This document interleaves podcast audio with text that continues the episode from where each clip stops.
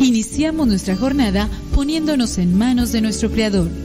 Pedimos su gracia para enfrentar como hijos suyos cada reto que la vida nos presente, acompañados de María, la dulce Madre que nos invita a proclamar las grandezas del Señor. Camina con nosotros en radiocepa.com, emisora católica de los misioneros servidores de la palabra.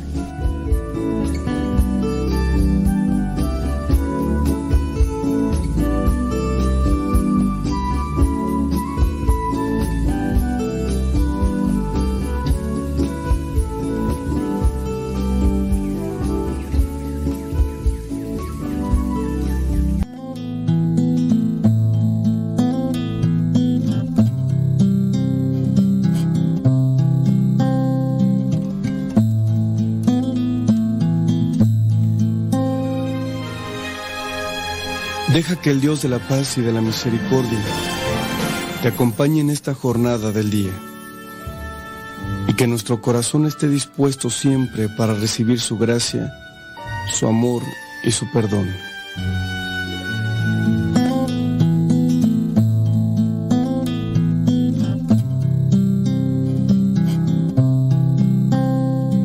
Los mandamientos del Señor alegran el corazón. La ley del Señor es perfecta del todo y reconforta el alma. Inmutables son las palabras del Señor y hacen sabio al sencillo. Los mandamientos del Señor alegran el corazón. La voluntad de Dios es santa y para siempre estable. Los mandamientos del Señor son verdaderos y enteramente justos. Los mandamientos del Señor alegran el corazón.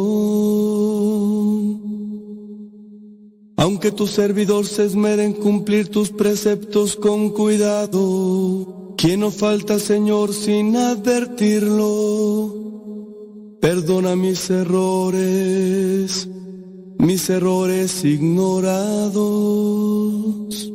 Los mandamientos del Señor alegran el corazón. Presérvame, Señor, de la soberbia.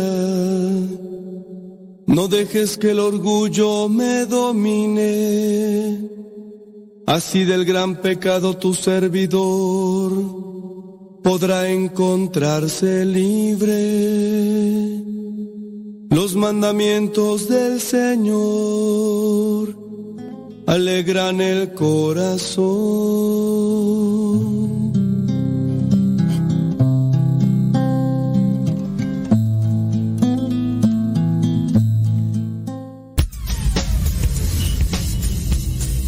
Dice el refrán que a Dios rogando y con el mazo dando.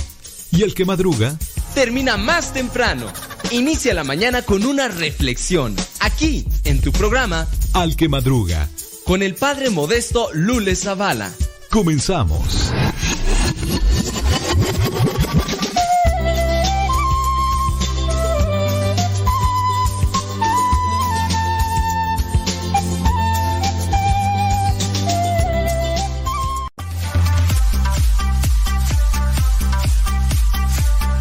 Muchísimas gracias. Qué bueno que están ahí ya conectados con nosotros en este día lunes. Lunes. Dicen que las gallinas, ni las gallinas ponen. Ay, Jesús del huerto.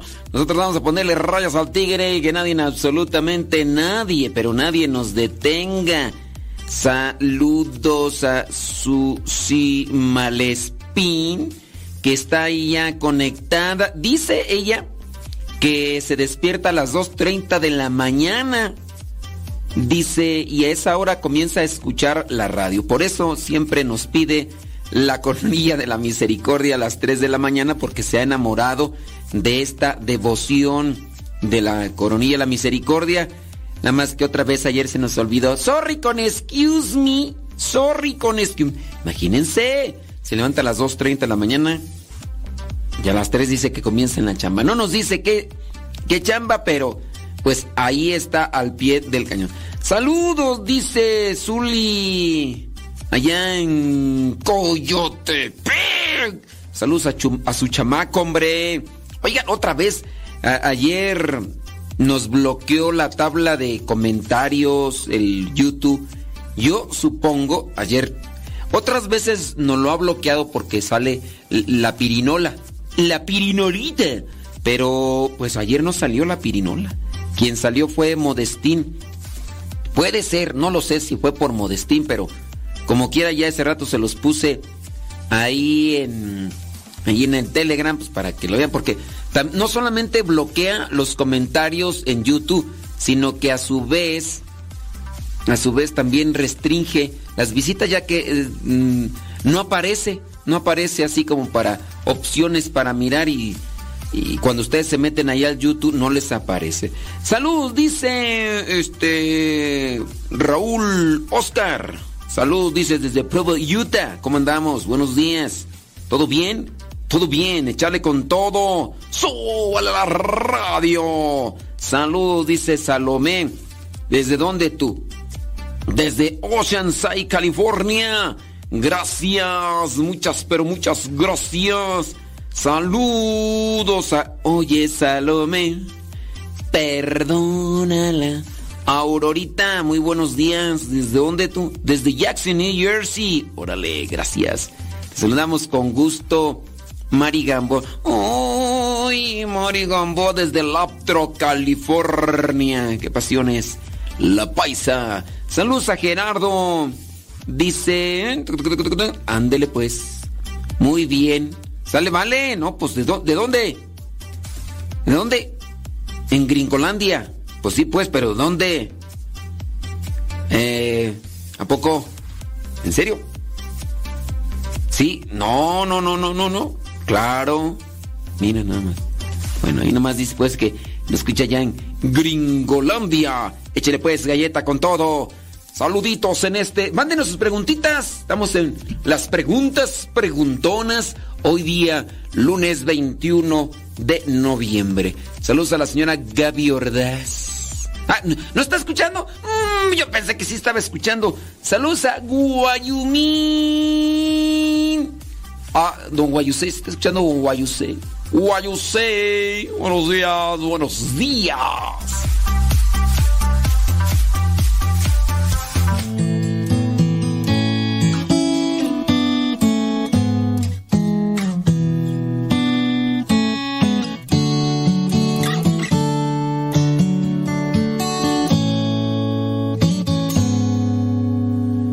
Para ti son mis ojos. Y así verte en mis días. Para ti es mi todo. Y el resto de mi vida. No quiero darte un poquito, te daré lo que me pidas, la medida del amor es el amor sin medida. Y así venga lo que venga, de ti no quito mis ojos. Ahora tú eres mi defensa, ahora tú eres mi todo. Si vivo es para buscarte,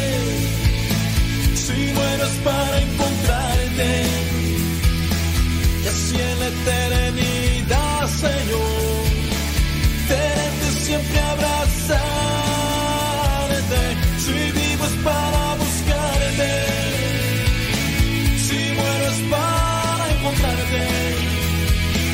Y así en la eternidad, Señor, tenerte siempre abrazarte.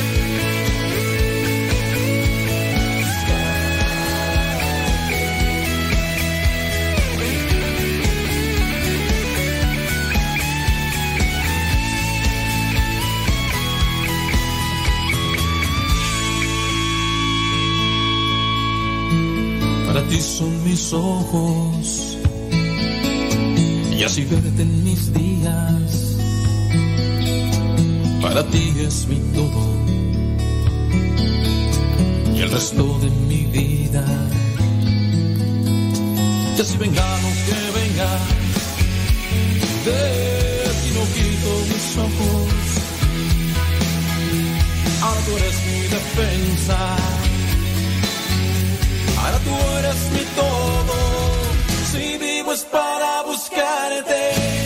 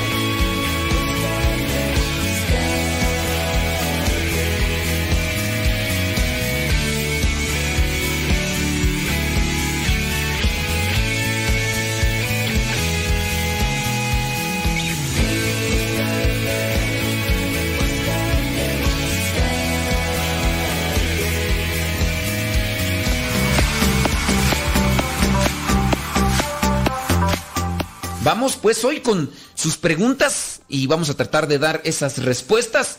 Trate también ahí de tener ese, esa información. Hay palabras que a veces en las cuales se tiene duda. Bueno, usted- si es una palabra, vaya hacia al tumbaburros. Al tumbaburros, allá desde el diccionario, busque la palabra etimología de la palabra que está buscando y listo, calisto. Ya nos llegó una pregunta. Dice, padre, tenemos una duda o problema. Mi amigo de trabajo me platicó que hace una semana se encontró una medalla de la Satán Muerte. Era una medalla pequeña. Dice mi amigo que la recogió por curiosidad y se la echó a la bolsa. Obviamente se la llevó a su casa. Pero a partir de eso empezó a sentir en su casa un ambiente muy pesado y además de miedo. Dice que jamás la invocó o le hizo algún culto. Ayer me platicaba y decidimos escuchar el consejo. Hoy la trajo y ya destruimos la imagen, pero se levantó muy mal, sin ganas y cansado. ¿Cree que haya algún mal en su casa después de esto? ¿Qué más me puede qué más puede hacer para sentirse mejor? Él no es un católico activo, así que tiene muchas dudas de fe. Gracias, eh, Padre Modesto, espero su respuesta. Miren, con relación a esto del cansancio, créanme eh, la, la cuestión de la fatiga es algo que se hace presente en lo que vendría a ser este tipo de presencias. La fatiga.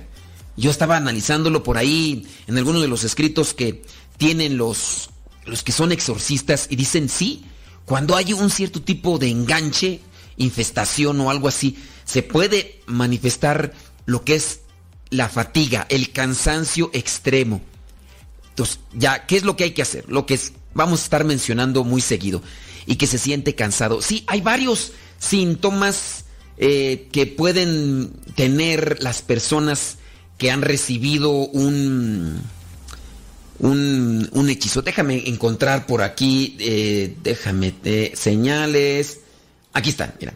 Ya encontré cuáles son algunos de los signos que pueden dar a conocer. Dice síntomas de que estás bajo ataque de brujería o maldiciones. En este caso puede ser también porque recibió esto. Mira, desorientación o confusión. Esto ya de hecho hicimos un programa en algún momento. ¿eh? eh, eh los síntomas para saber si una persona pudiera, eh, pudiera, no siempre.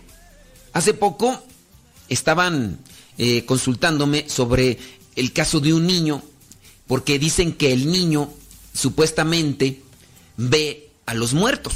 Supuestamente ve a los muertos. Y la persona me decía, es que ya lo llevaron con un sacerdote, ya lo llevaron con otro, y lo están llevando también con un espiritista, y dicen que el niño tiene un don, y que el niño puede llegar a ser un medium, puede ser un, espiritista, un maestro espiritista.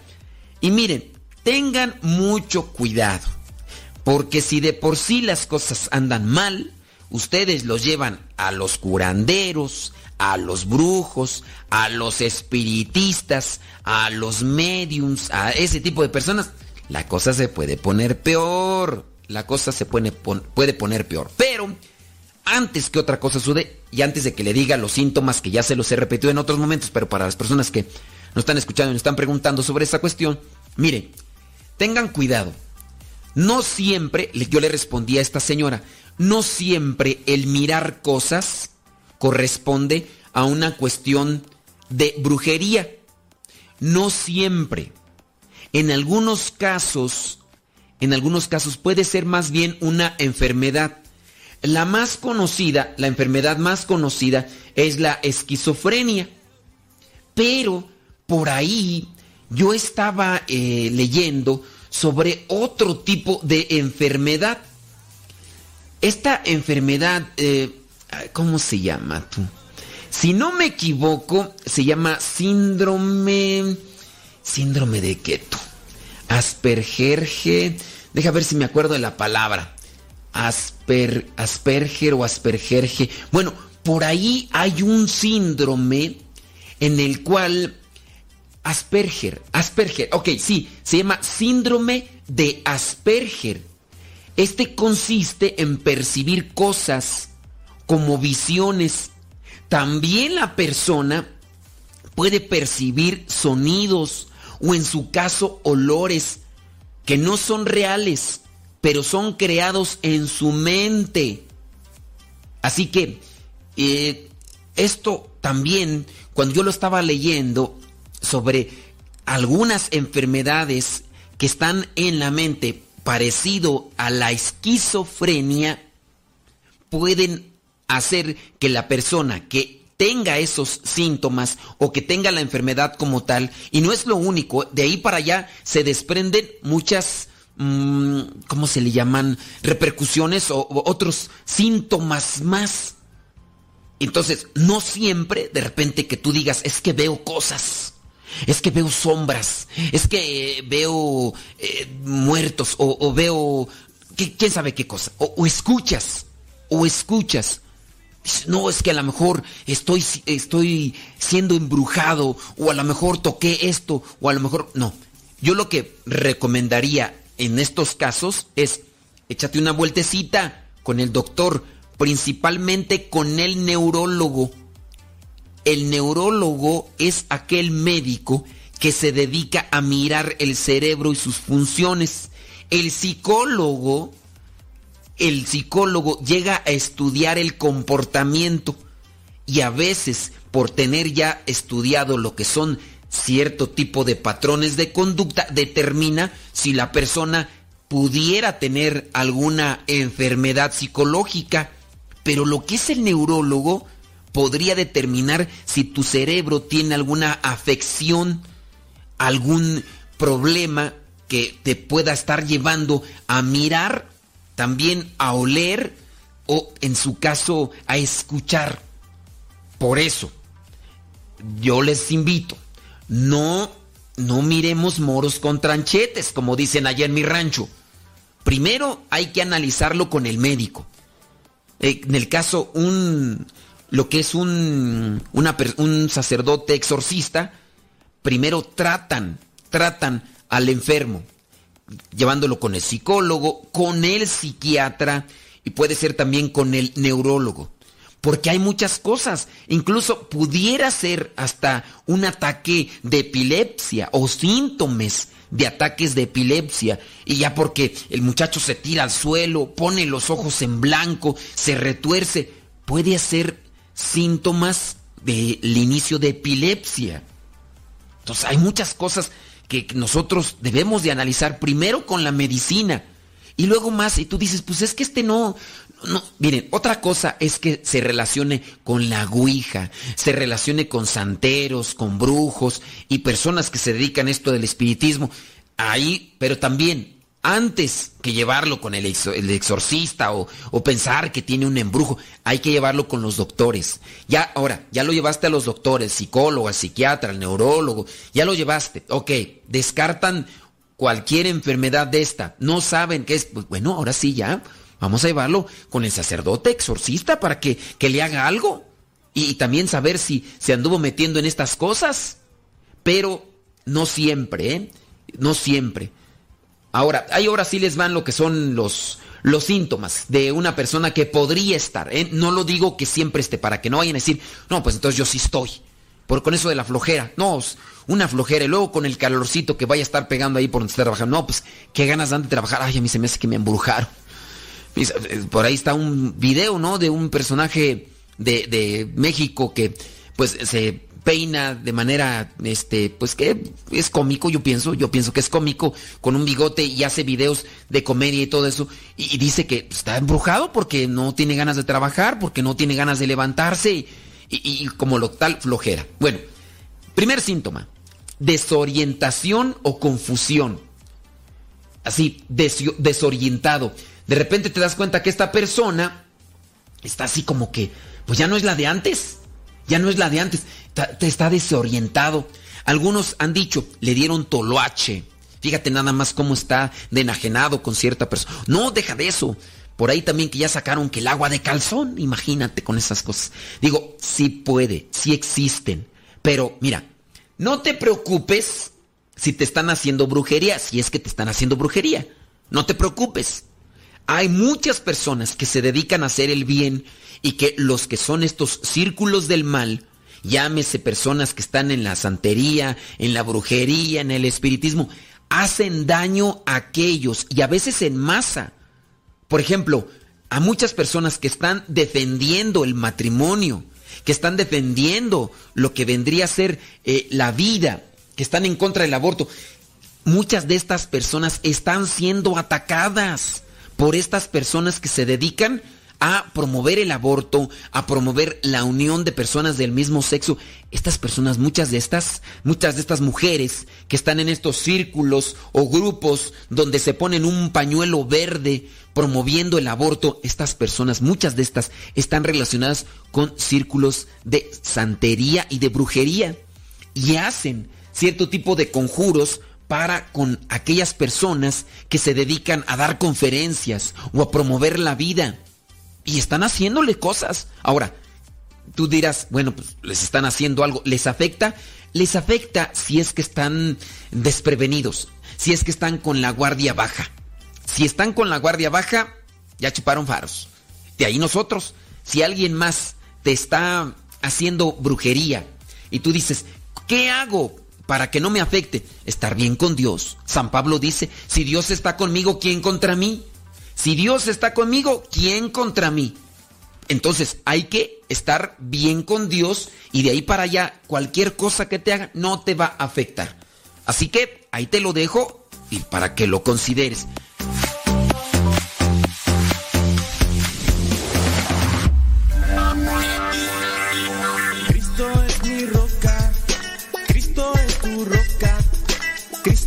La roca donde mi vida está edificada.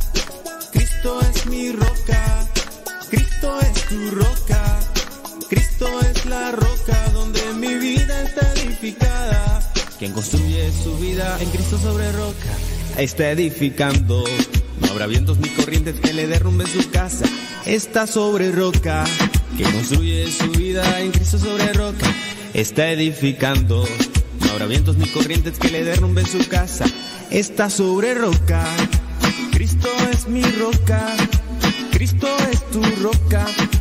Cristo es la roca donde mi vida está edificada.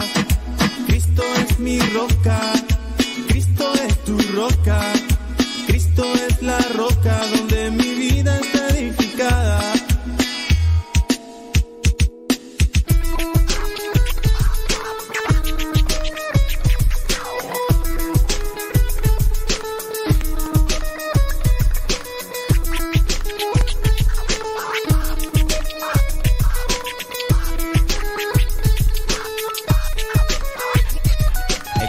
practica mis palabras, dice Cristo, es un hombre inteligente. Que no construye su vida en arena, construye solo sobre roca. El que, escucha y practica mis palabras, dice Cristo, es un hombre inteligente. No construye su vida en arena, construye solo sobre roca. Cristo es mi roca, Cristo es tu roca. Cristo es la roca donde mi vida está edificada. Cristo es mi roca, Cristo es tu roca, Cristo es la roca donde mi vida está edificada. Escucha sus palabras como hombre inteligente, construye en la roca con buena simiente. La arena en tu vida es lo falso, fracaso. Tienes que luchar, tienes que luchar. Vida nueva, Cristo tu roca te dará. Si sientes tristeza, temor, debilidad, con Cristo tu roca ten gozo, fortaleza y paz. Cristo es mi roca, Cristo es tu roca, Cristo es la roca donde mi vida está edificada. Cristo es mi roca, Cristo es tu roca, Cristo es la roca donde mi vida está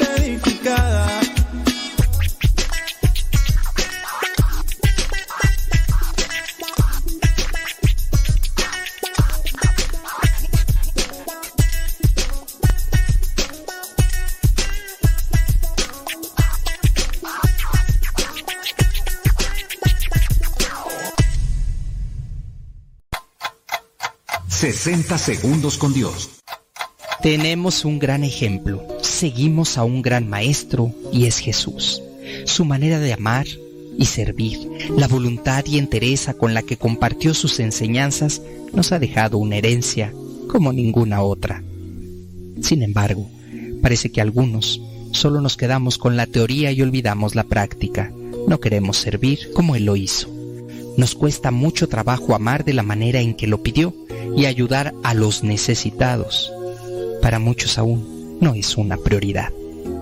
Tenemos las instrucciones, sin embargo, para algunos aún falta voluntad. Y lo digo con todo el cuidado y responsabilidad de este comentario. Seguimos siendo egoístas. Todavía está por encima de todo nuestras necesidades. Pero también están quienes han decidido seguirlo. 60 segundos con Dios. Hace poco venía manejando en medio del tráfico. Puse las direccionales e intenté cambiarme de carril, pero nadie me dio el paso. Los coches iban pegados unos tras otros. Entonces me metí a la fuerza. El conductor de atrás se enfureció, tocó el claxon y encendió la luz larga. Sacó el brazo y me hizo señas obscenas. Di vuelta en una calle perpendicular y el hombre me siguió. Era una zona comercial. De pronto, aceleró por la derecha y al hacerlo se encontró con un joven que ayudaba a estacionar coches.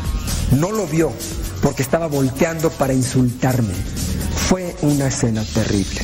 El cuerpo del chico golpeó el parabrisas y voló por encima del techo de aquel auto. Mucha gente vio lo que pasó y salió a la calle.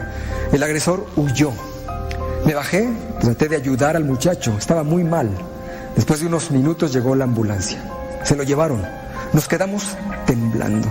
¿Cómo pudo suceder eso? ¿Cómo es que personas educadas olvidamos hasta la más mínima cortesía y nos volvemos salvajes cuando vamos al volante? ¿Por qué nos cuesta tanto trabajo ser considerados al manejar?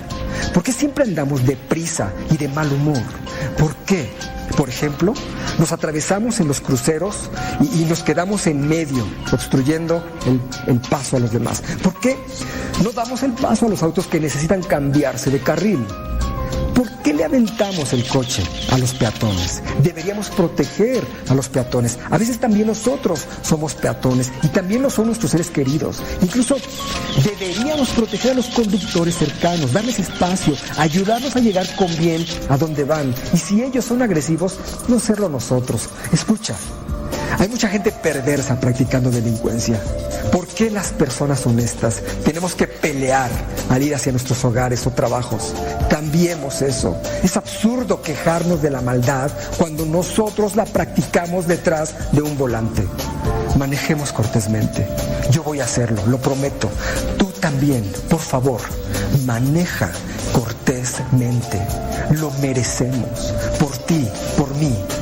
Hagamos el bien para que ya nos vaya bien.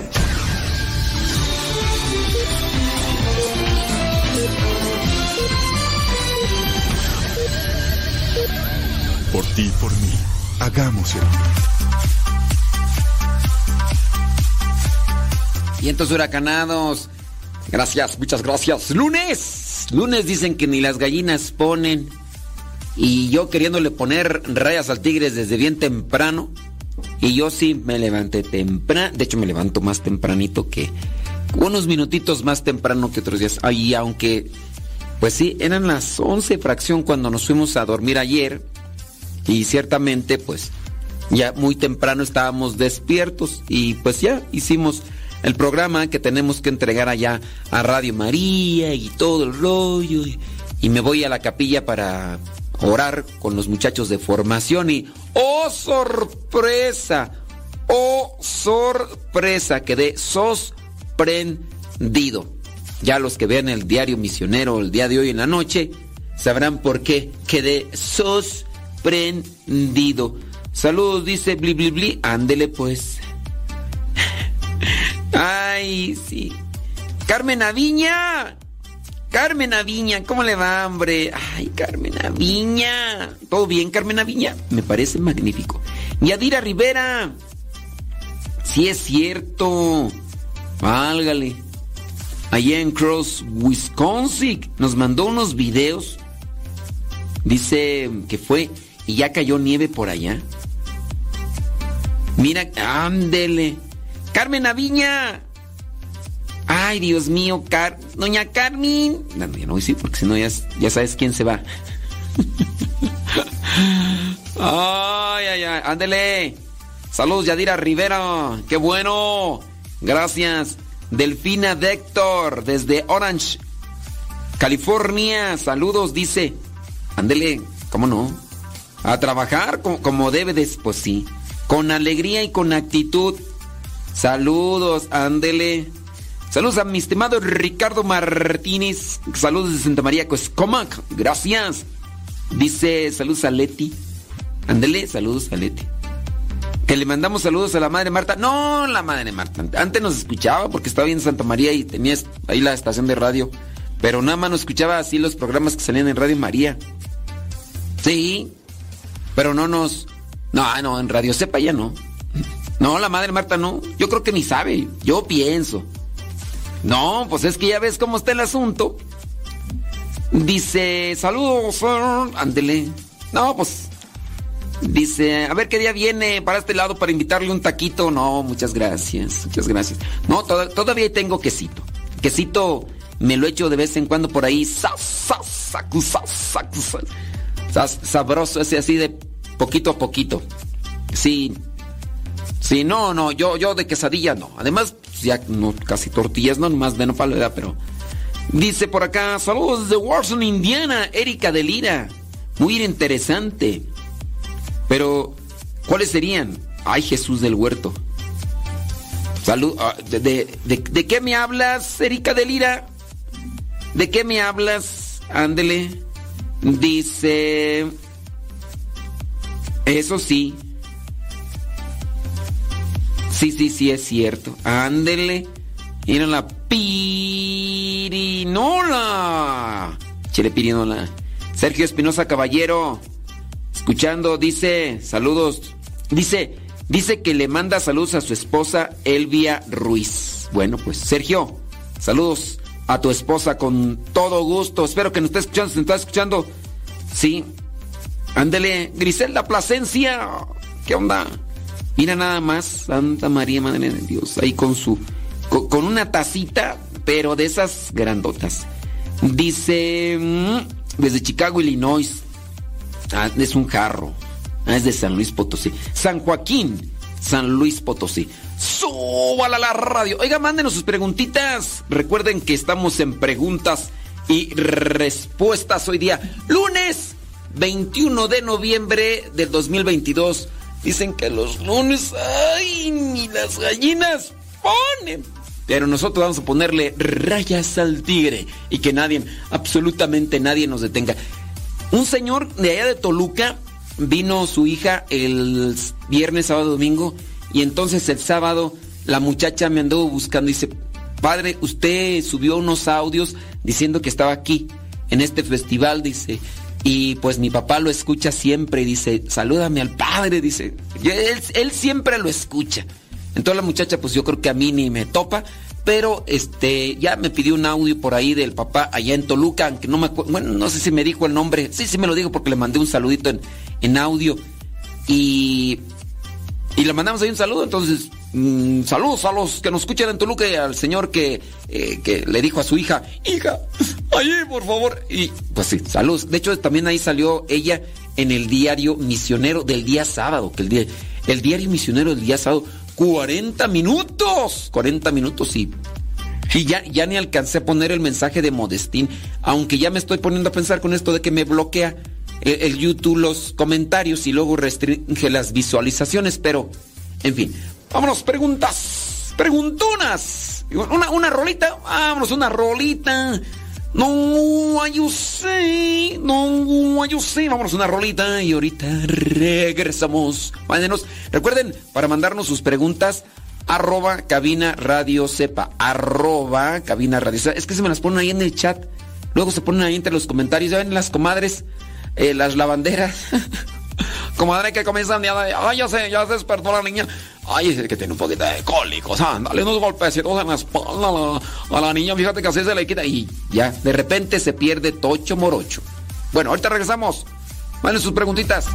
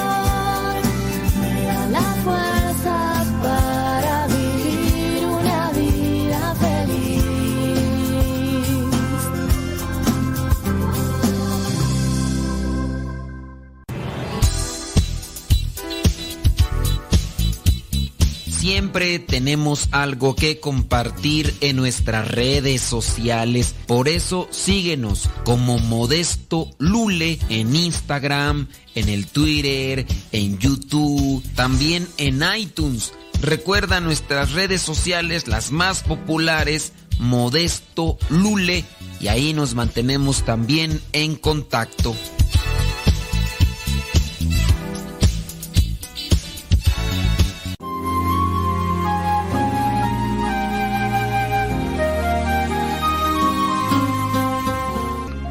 De una forma u otra, todos tenemos problemas de distintos tipos. La realidad nos muestra que todos los días, de alguna manera, hay situaciones adversas. Dependiendo de cómo las afrontes, se convertirán en un problema o en un escalón hacia el triunfo. No siempre somos conscientes del momento en que se crea el problema. Simplemente, de pronto, ahí está. Una inquietud sobre algo puede ser indicio de un problema posterior. Una inadecuada valoración o enfoque incorrecto nos lo puede generar. Si no tomamos una actitud adecuada o no damos una respuesta rápida, si no buscamos ayuda de otras personas, podemos provocar situaciones tensas. En ocasiones, hay problemas en los que sin ser nuestros nos vemos involucrados. ¿Tendremos derecho, compromiso u obligación de intervenir? Hay quienes cercanos a nosotros nos comparten sus problemas y quizá de alguna manera nos apropiamos también de ellos. Todos de una manera u otra hemos vivido experiencias negativas que nos han dañado o afectado. Debemos recordar que no siempre tendremos todo lo que queramos. Así que una buena actitud posiblemente nos ayude a resolver los problemas que se nos presentan. Hay que procurar que la respuesta no sea precipitada ni fruto de la imprudencia, con esfuerzo constante, no neurótico, dando importancia a nuestros intereses, no siempre descartando los de los demás. No sirve de nada convertirnos en simples espectadores o en críticos estériles del ambiente, incapaces de dar propuestas. Los valores morales nos ayudarán en todo.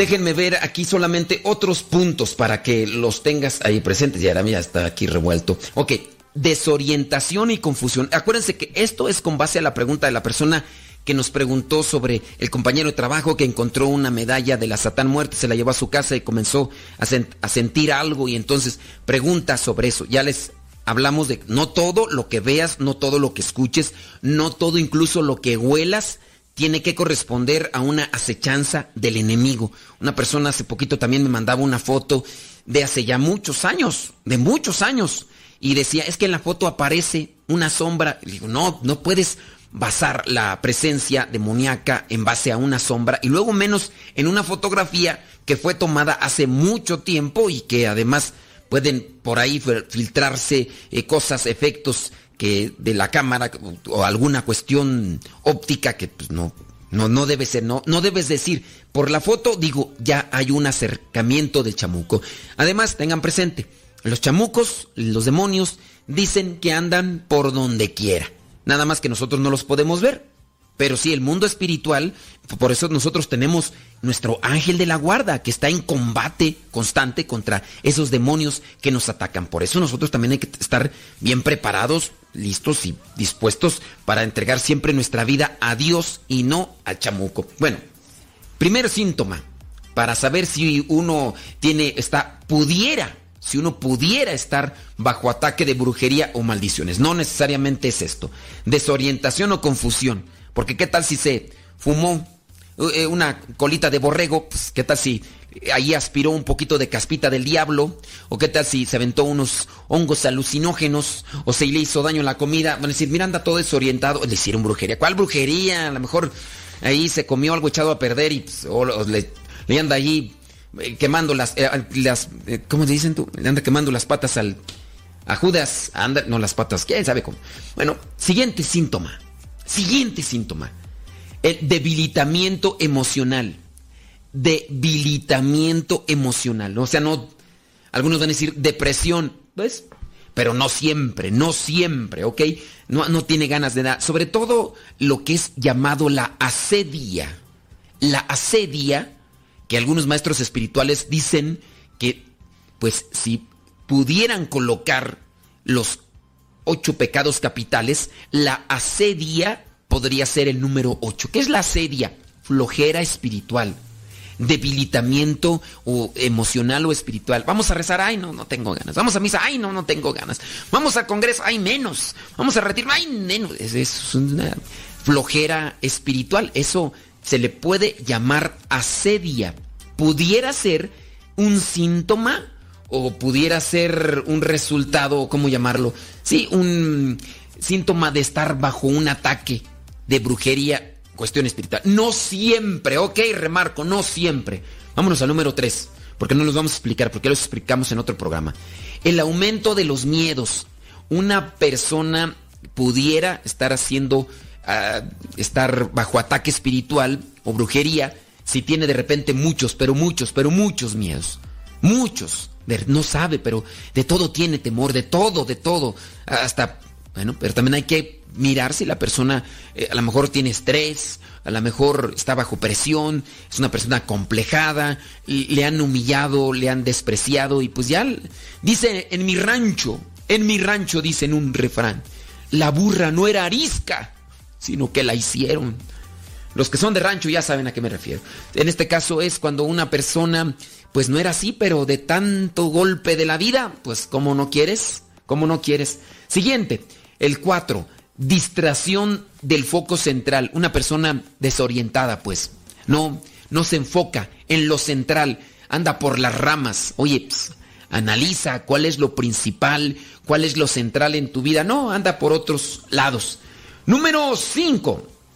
El, no, no es cierto, ya nada más son cuatro. No, número cinco.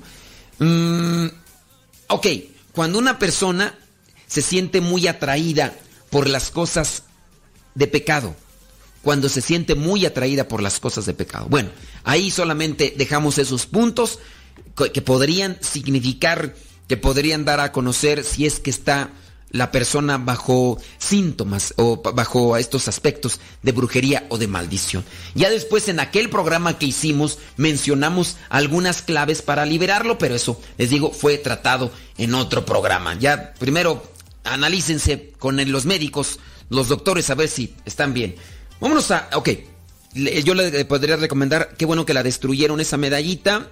Ahora, si este compañero de trabajo no es buen católico, trata de llevarlo a retiros retiros espirituales, retiros que alimenten el alma, que sobre todo que purifiquen. que conozca de la palabra de Dios, que se comprometa a vivirla, la confesión, que, que busque la oración, la reflexión de la palabra. Son herramientas, son eh, herramientas espirituales que, que nos ayudan mucho. ¿Ok? Bueno, ahí queda. Sí, que, vaya- mira, podrías decir una bendición. ¿Será que es necesario que una bendición del Padre, una buena confesión? Una buena confesión. Hay gente que nada más busca el agua bendita, busca la medalla de San Benito, pero no se confiesa. Por fuera, por fuera hay bendición y por dentro, maldición. Todos llenos de pecados, todos allí con, la mente y el alma cochambrosa, revolcándose en infidelidad, pornografía y otras cosas malas que, pues, ¿para qué les cuento? Pues sí, por fuera medallitas, escapularios y por dentro el pecado eh, a todo lo que da. No, la confesión, la confesión. Es, es ahí donde uno dice, la gente ignorante. Y hay algunos que están en grupos, en grupos de iglesia, que eso sí, ah, cómo persiguen las oraciones de liberación, ah, cómo persiguen las oraciones de, de- de sanación. Sí, pero lo principal está en los sacramentos. Una buena confesión. Haz un buen examen de conciencia. Buen examen de conciencia. Búscate una guía de ahí de todos los pecados. Y después de que has hecho ya un examen de conciencia, ve a confesarlos. Escríbelos si se te olvidan. Escríbelos. Hay una listita. A ver, hice esto, lo hice el otro, hice aquello, hice el, y lo demás. Ok, ya los confiesas. Después de que los confiesas, ahora sí, ya, viene el perdón, la absolución de esos pecados. Viva en gracia, en oración, confesándose regularmente, cada mes o antes, si es que caen. No deje pasar tanto tiempo porque se le acumulan. Se le van a poner ahí un montón de pecados y después va a andar peor. Y después, comprometerse a tratar de acomodar todas las cosas malas que hizo. Miren, no es que yo esté diciendo que la oración de liberación o la oración de sanación sea mala. No, es buena. Pero, a ver, lavas, como dice en el Evangelio, lavan el vaso por fuera y por dentro. Por, el, por, por fuera el vaso bien limpio y por dentro van a, va a estar como la taza de Frank. La taza de Frank, ya les platiqué esa anécdota. Trabajaba en la costura, ahí en Los Ángeles, y trabajaba con unos chinos, el chino Frank y Michael. No sé si todavía por ahí me estarán, no sé si en este momento me estarán escuchando alguien de los que con los que trabajamos en la costura. A ver si nos echan una llamadita y nos ponemos en contacto, hombre, para recordar viejos tiempos cuando nos atravesábamos los dedos con la aguja. Y estaba Alba. Alba eh, era de Nicaragua. Alba trabajaba allí en la limpieza, allí en la factoría. Y en una ocasión llegó a la oficina de Frank, hizo limpieza. En la oficina de Frank estaba ahí donde estaba el agua caliente, estaba el café, estaba el polvo ese para echarle lechita al café. Y Frank tenía su taza ahí a un lado, allí en su, en su escritorio. Y nosotros podíamos entrar ahí en esa parte de la oficina, echarle nuestro cafecito así como para despertarnos y órale, ¿no? Hacerlo porque pues, trabajábamos por pieza, entonces nosotros nos dábamos nuestro break y no había problema. Pero Frank nunca, nunca limpiaba su taza por dentro, ya se imaginarán, por dentro parecía taza del baño. Pues un día llegó Alba de Nicaragua, limpió la taza por dentro, le quedó limpiecita. Pues Frank se dio una enojada, pero bárbara, enojada. Y, pues sí, eh, eh, Fran sabía poquito español y el poquito español que sabía decía malas palabras y empezó a decírselas a Alba, bien enojado porque le habían lavado su taza por dentro. Pues sí, así también se enoja el chamuco cuando lavas tu alma por dentro. Cuando lavas tu alma por dentro. Porque sí, nada más pura medallita de San Benito, rosarios y escapularios. Eh, andan ahí con, con algunas cosas que nada más por fuerita. Lavan el vaso por fuera y por dentro. Lo mejor, la confesión. Después de la confesión, ¿qué más? Pues la comunión. Ya te limpiaste de, tus pecados. Pues ahora también viene lo que vendría a ser la gracia santificante. Que venga Jesucristo a nuestros. Ándele pues.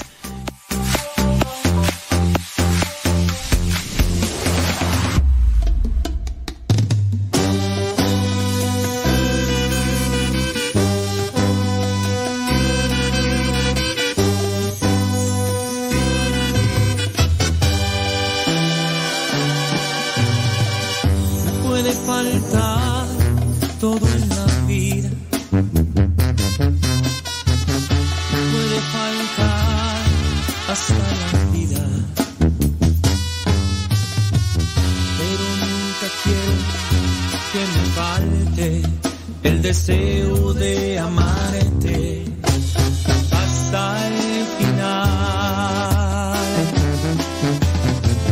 Me puede faltar todo en la vida.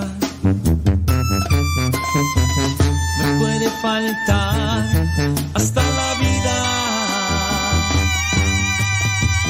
Pero nunca quiero que me falte el deseo de amarte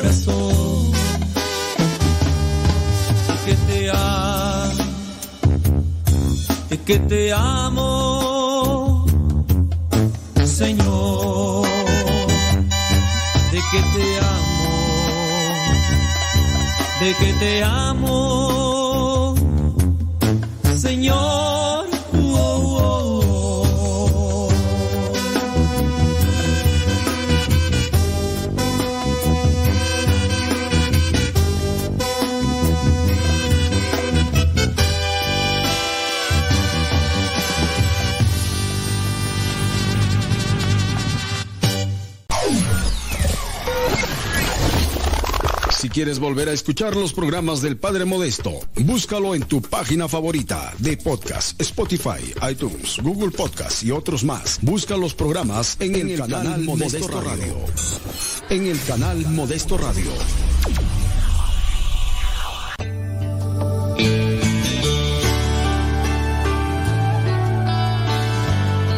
El que se empapa del amor de Dios nunca conocerá el aburrimiento.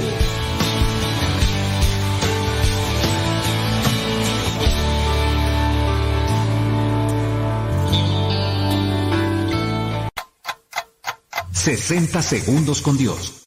¿Te gusta leer? ¿Cuánto has leído esta semana? ¿Lo que has leído te ha ayudado a crecer espiritualmente? Sabemos que la lectura trae un mar de conocimientos a nuestra vida. Es como tener a sabios enfrente de nosotros instruyéndonos y aún así no tenemos tiempo para leer. Es muy triste darnos cuenta que muchas personas no leen ni siquiera desean hacerlo. Se justifican diciendo que es una pérdida de tiempo que no les dejará nada de provecho. La lectura nos da la oportunidad de crecer, conocer y comprender la vida desde diferentes ángulos. La lectura espiritual nos permite acercarnos a la fuente de amor inagotable. Abre nuestro pensamiento y penetra en nuestro ser. Lee la Biblia, acércate a los autores católicos, déjate fascinar por su pensamiento, pero sobre todo, comienza a leer. 60 segundos con Dios.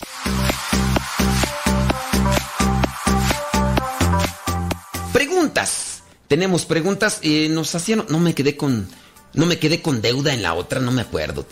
No me acuerdo. Si en dado caso me quedé con deuda, pues ahí me, ahí me dice. Dice esta pregunta. Padre, mi duda es si puede haber bautizos en tiempo de cuaresma. Mi esposo y yo tenemos varios ahijados de bautizo. Eh, dice, yo me he preparado, pero hemos tenido la duda de, estoy preparándome en los caminos de Dios y hemos tenido la duda con mis ahijados. Siento que no puedo opinar porque mis compadres no están en camino de Dios. ¿Qué puedo hacer? Miren, con respecto a lo que es el tiempo de cuaresma, en el tiempo de cuaresma se pueden hacer bautizos, sí, no.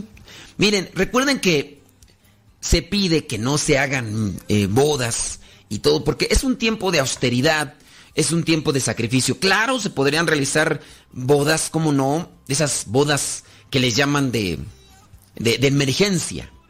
Le voy a poner un ejemplo.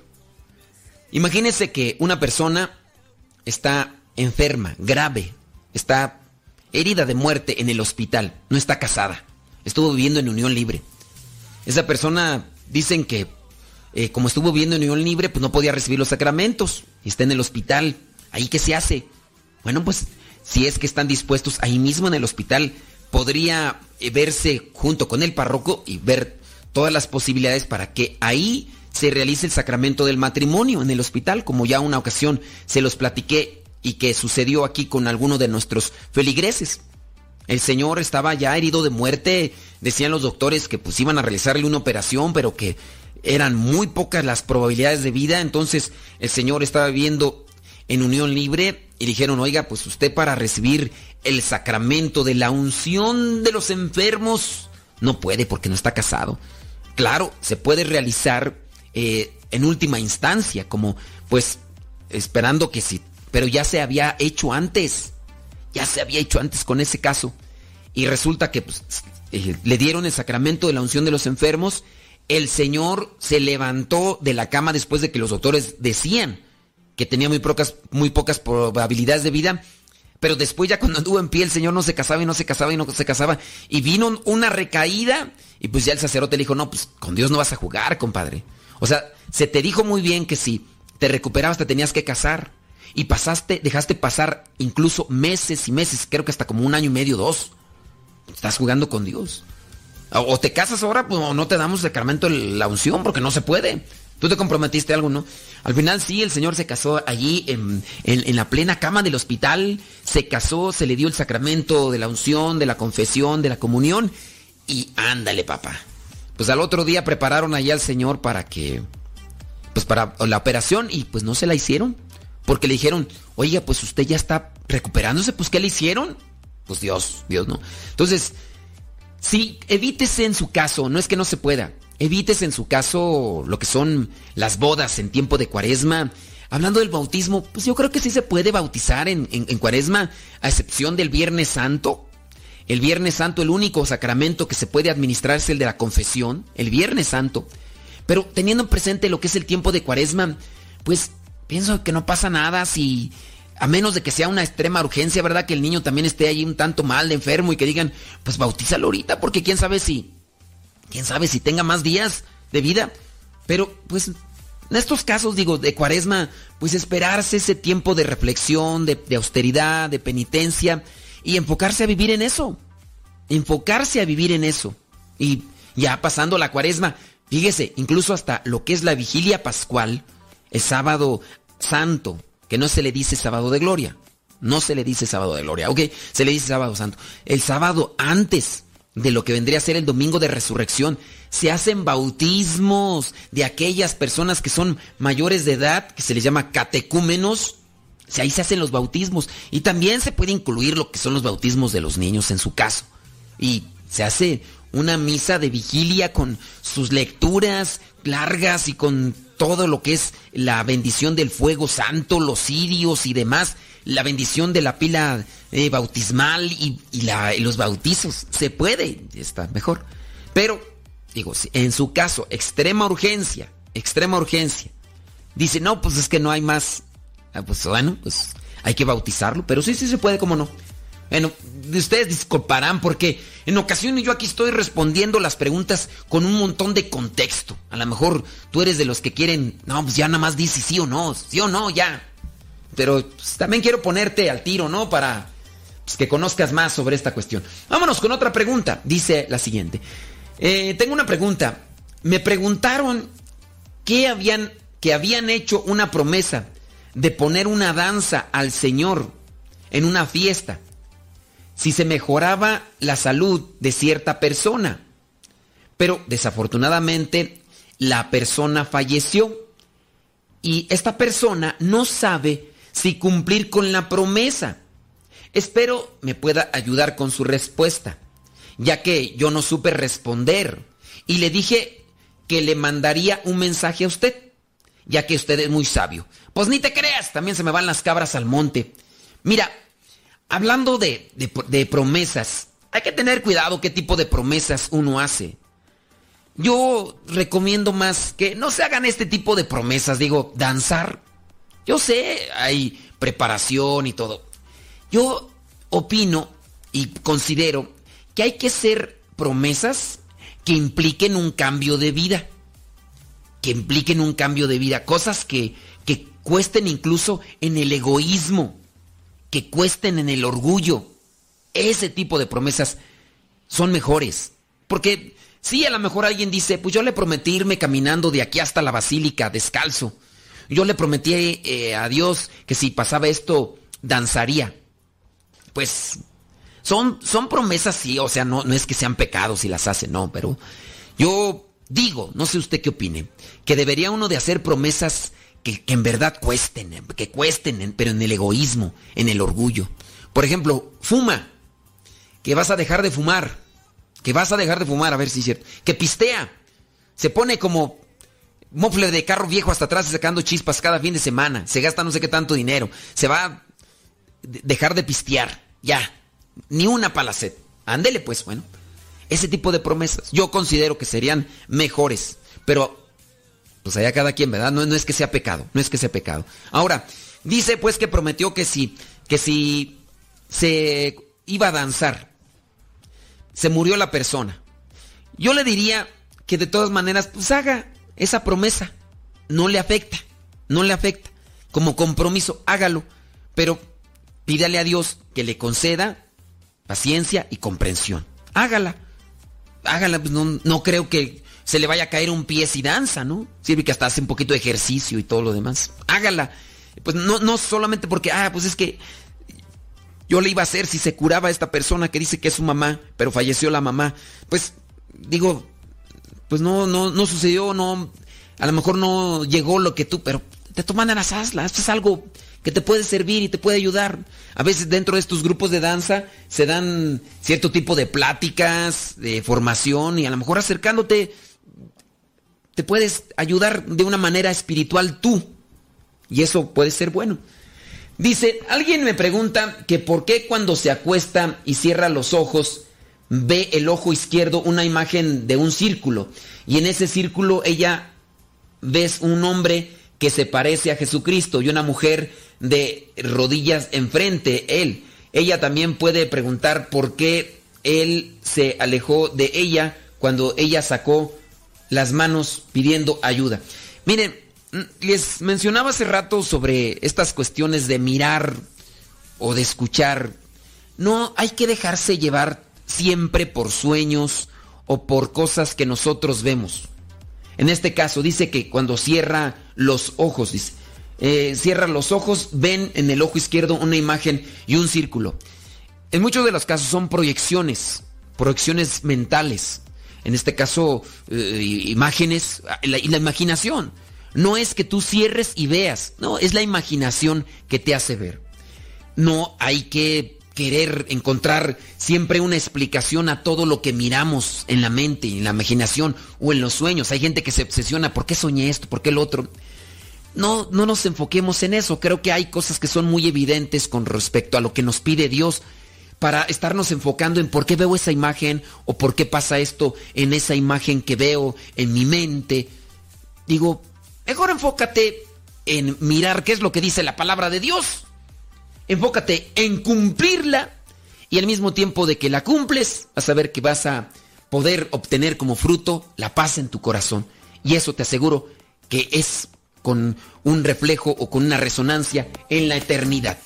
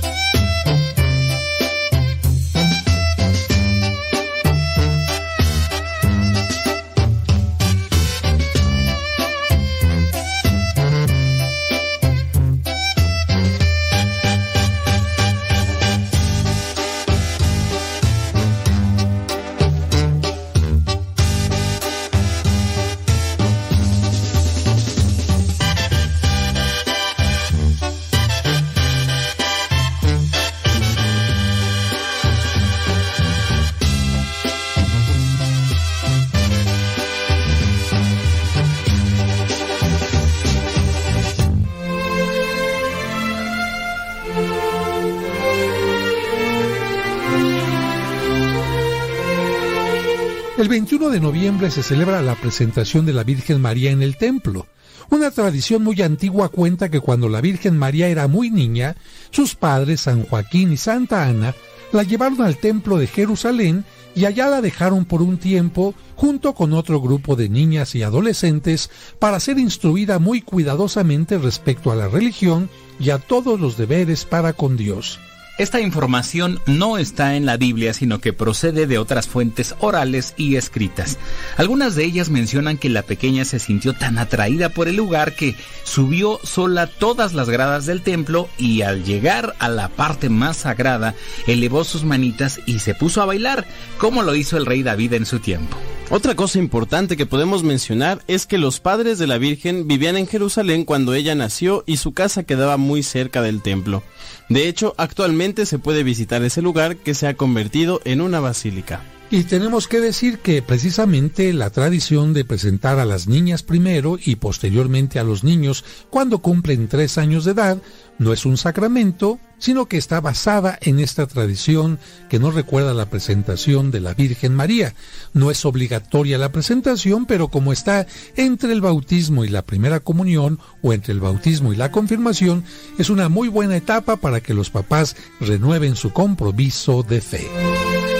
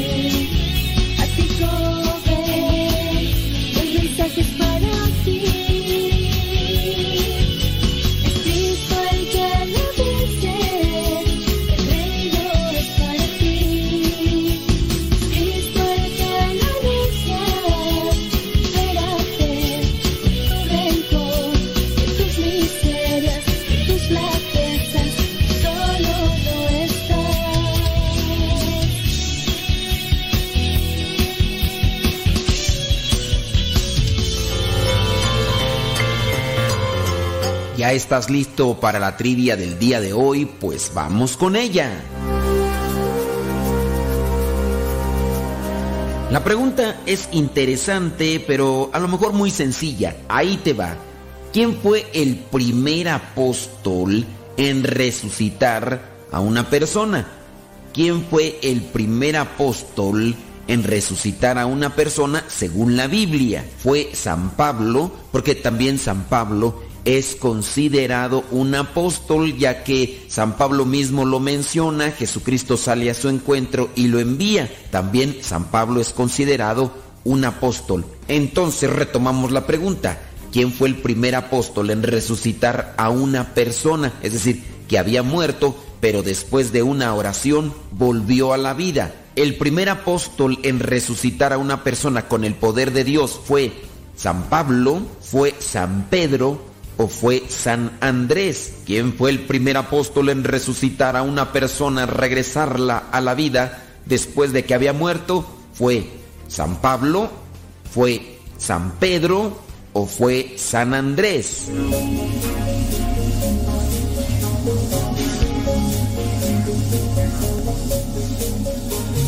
Si tú dijiste que fue San Pablo, déjame decirte que te equivocaste. Si tú dijiste que fue San Andrés, también déjame decirte que te equivocaste. Pero si tú dijiste que el primer apóstol que resucitó a una persona según la Biblia fue San Pedro, déjame decirte que acertaste. Si ya sabías, pues muchas felicidades. Pero según la Biblia, el primer apóstol en resucitar a una persona con el poder de Dios fue San Pedro. Nosotros lo podemos verificar ahí en el libro de los Hechos de los Apóstoles, capítulo 9, versículos del 37. Bueno, vamos a ver desde el versículo 36 al versículo 40. Hechos 9, 36 dice, por aquel tiempo había en la ciudad de Jope una creyente llamada Tabitá, que en griego significa Dorcas, Tabitá o Dorcas. Esta mujer pasaba su vida haciendo el bien y ayudando a los necesitados. Por aquellos días, Dorcas enfermó y murió. Su cuerpo, después de haber sido lavado, fue puesto en un cuarto del piso alto de aquella casa. Jope estaba cerca de Lida, donde Pedro se encontraba, y como los creyentes supieron que estaba allí, mandaron dos hombres a decirle, venga usted a Jope sin demora. Y Pedro se fue con ellos. Cuando llegó, lo llevaron al cuarto donde estaba el cuerpo, y todas las viudas, llorando, rodearon a Pedro y le mostraron los vestidos y túnicas que Dorcas había hecho cuando aún vivía Pedro los hizo salir a todos y se arrodilló y oró. Luego miró a la muerta, dijo, Tabitán, levántate. Ella abrió los ojos y al ver a Pedro, se sentó. Él la tomó de la mano y la levantó. Luego llamó a los creyentes y a las viudas y la presentó viva. Esto se supo en toda la ciudad de Jope y muchos creyeron en el Señor. Pedro se quedó varios días en la ciudad en casa de un curtidor que se llamaba Simón. Pues la lectura que hice es de Hechos 9, versículos del 36 al 43. Los apóstoles en aquel tiempo hacían milagros, obviamente no por mérito propio, sino con la ayuda de Dios. Incluso hay otros pasajes donde se dice que querían acercar a los enfermos para que incluso la sombra de Pedro pasara sobre ellos y así quedaran sanos. Dios se manifiesta por medio de sus discípulos, por medio de sus seguidores fieles. Se tiene uno que esforzar en cumplir con lo que le agrada a Dios y así Dios se manifiesta por medio de aquellos fieles seguidores. Te lo digo para que no te confundas. Ciertamente el don de sanación es un regalo que Dios concede a los que son seguidores fieles. No se puede decir que Dios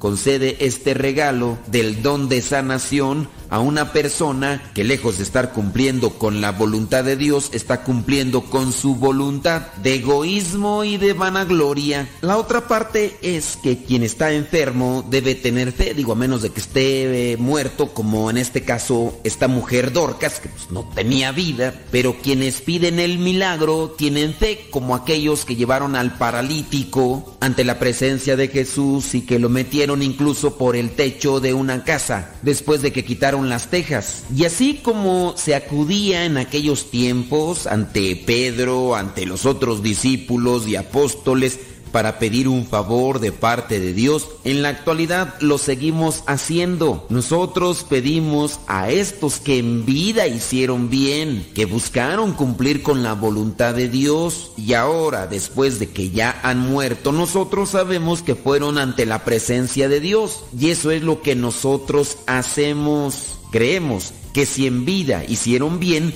Dios les dio un lugar preferencial en el cielo. Y pregunto yo, ¿dónde está lo malo que me acerque, por ejemplo, a la oración y diga, San Pedro ruega por mí, San Pablo ruega por mí y así otras personas más que al igual que estos que aparecen en la Biblia cumplieron con la voluntad de Dios y hacían mucho bien estando en vida, ¿por qué no pedirles cuando creemos que tienen un lugar especial en el cielo? A esto se le llama veneración, tener un respeto especial por aquellos que la iglesia ha estudiado, ha conocido, ha investigado y les ha dado el título de o en su caso beatos y que la iglesia los presenta para que conozcamos sus virtudes y si nosotros queremos pedir la intercesión, así como aquella gente iba y le decía a Pablo o a Pedro o a los demás apóstoles que intervinieran o que intercedieran por ellos para obtener un bien espiritual o en su caso un bien material o físico, como este caso que nos presenta la Biblia. Ahora, que si hay una persona que diga o que piense, yo no quiero pedirle nada a los santos, me quiero ir directamente con Dios o con Jesucristo o el Espíritu Santo, pues que lo haga no es una cuestión que se tenga que hacer a fuerzas de tener que ir primero con la Virgen María o tener que ir con algún santo, que lo haga. En la Iglesia Católica no se obliga a que se vaya con los santos, pero sí la Iglesia presenta a los santos como una referencia para poder cumplir con la voluntad de Dios y si queremos pedir su intercesión. Recuerda el primer apóstol que aparece en la Biblia que resucitó, porque la palabra resucitó significa también volver a la vida, el primer apóstol que resucitó a una persona fue San Pedro.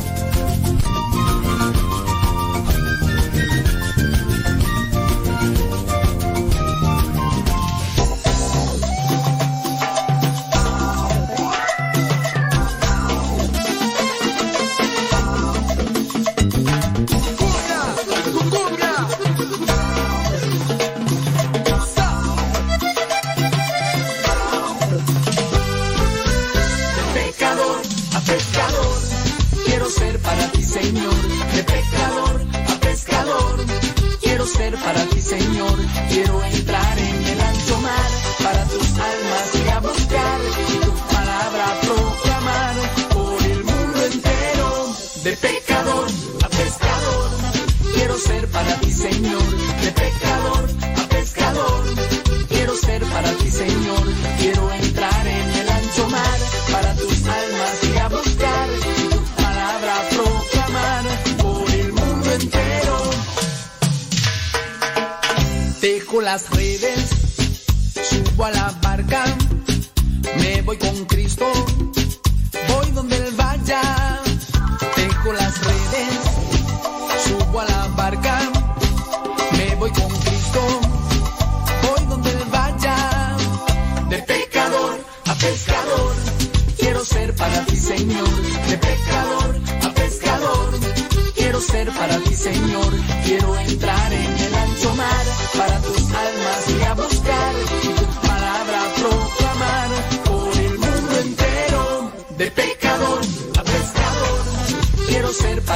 De pescador a pescador. Quiero ser para ti, Señor, quiero entrar en el ancho mar, para tus almas y a buscar tu palabra proclamar por el mundo entero. Dejo las redes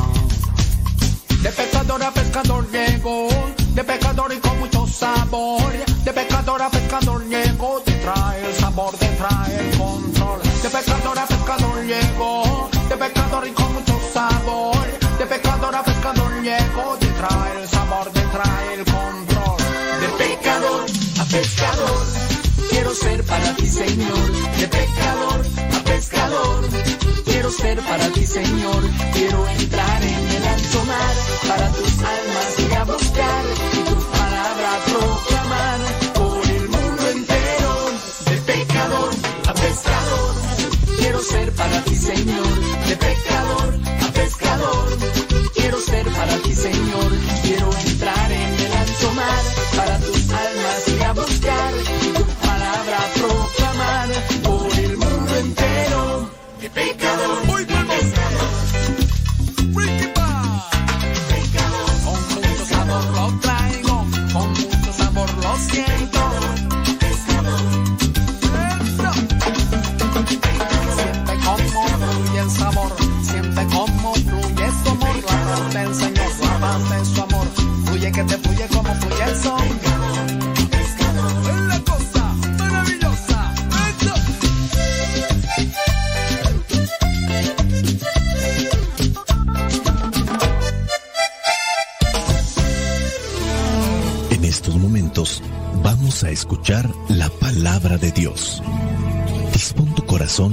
para que el mensaje llegue hasta lo más profundo de tu ser.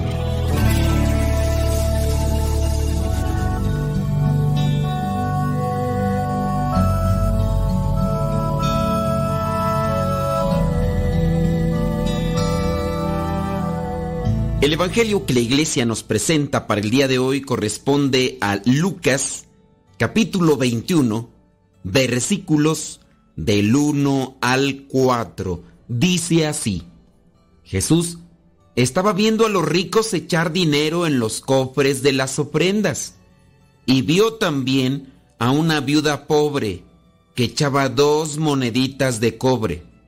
Entonces dijo, de veras les digo que esta viuda pobre ha dado más que todos, pues todos dan ofrendas de lo que les sobra pero ella, en su pobreza, ha dado todo lo que tenía para vivir. Palabra de Dios, te alabamos Señor. Escuchar tu palabra es inicio de fe Señor. Meditar tu palabra cantar tu mensaje de amor, proclamar tu palabra, Señor, es estar embebido de ti, proclamar tu palabra, Señor, es ya dar testimonio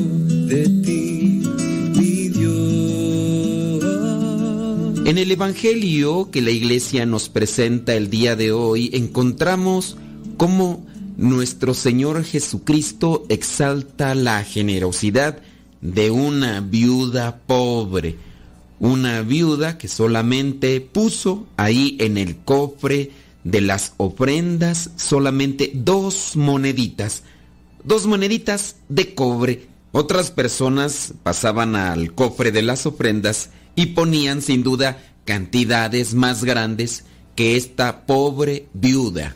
Estamos ya en la recta final de este año litúrgico. El año litúrgico no termina con la fiesta de Jesucristo, Rey del Universo. Es una solemnidad, pero no termina el año litúrgico con esa celebración. Sigue ahora toda esta semana hasta el próximo sábado. A partir del próximo domingo comienza un nuevo año litúrgico. Podríamos ir perfilando esta lectura a una invitación, una exhortación a dar todo de nosotros. Estamos en la recta final de un año litúrgico. Hemos reflexionado sobre la enseñanza de Jesús, que no solamente es de palabras, sino principalmente en acciones. La exhortación constante de Jesús para que cada uno de nosotros entregue todo de sí. Y aquí está esta viuda pobre que ante los ojos de los ambiciosos, ante los ojos de los materialistas y consumistas, pues prácticamente no tiene nada.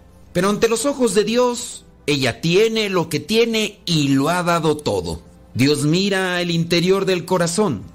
Eso no es mucho, dos moneditas. Yo voy a poner dos de plata. Otros van a poner dos de oro. O a lo mejor diez o veinte. Pero no es la cantidad material es la cantidad de cuánto se ama en el corazón lo que mide Dios. ¿Qué son cinco piedras para un gigante que está blasfemando en contra del pueblo de Dios?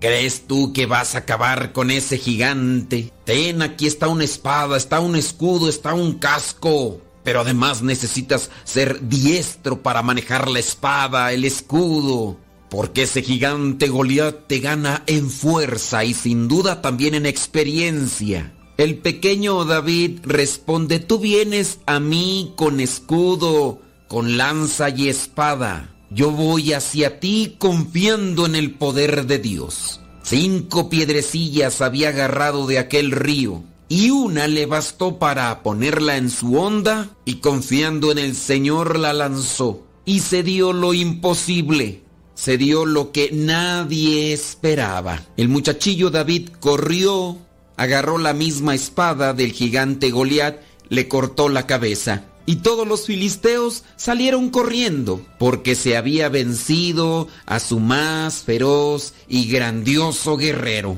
Si tú no pones tu casi nada, Dios no pone su casi todo. La disponibilidad, la generosidad, dejar todo en manos de Dios y Dios hará el resto. ¿Te acordarás de aquel apóstol llamado Andrés que encontró a un muchachito que solamente tenía cinco panes y dos peces? Dos pescaditos, cinco panes. ¿Qué es esto para tanta gente? diría aquel apóstol. Más de cinco mil hombres, no contando mujeres y niños. Y esta criatura trae estos cinco panecillos y dos pescados. Ese alimento a lo mejor no hubiera servido ni siquiera para los doce apóstoles contando también a Jesús. Son cosas pequeñas que se ponen ante la presencia de Dios y Dios hace el resto. Hemos ya escuchado aquella lectura del juicio de Dios en los últimos tiempos. Estuve hambriento y ustedes me dieron de comer. Estaba desnudo y ustedes me vistieron.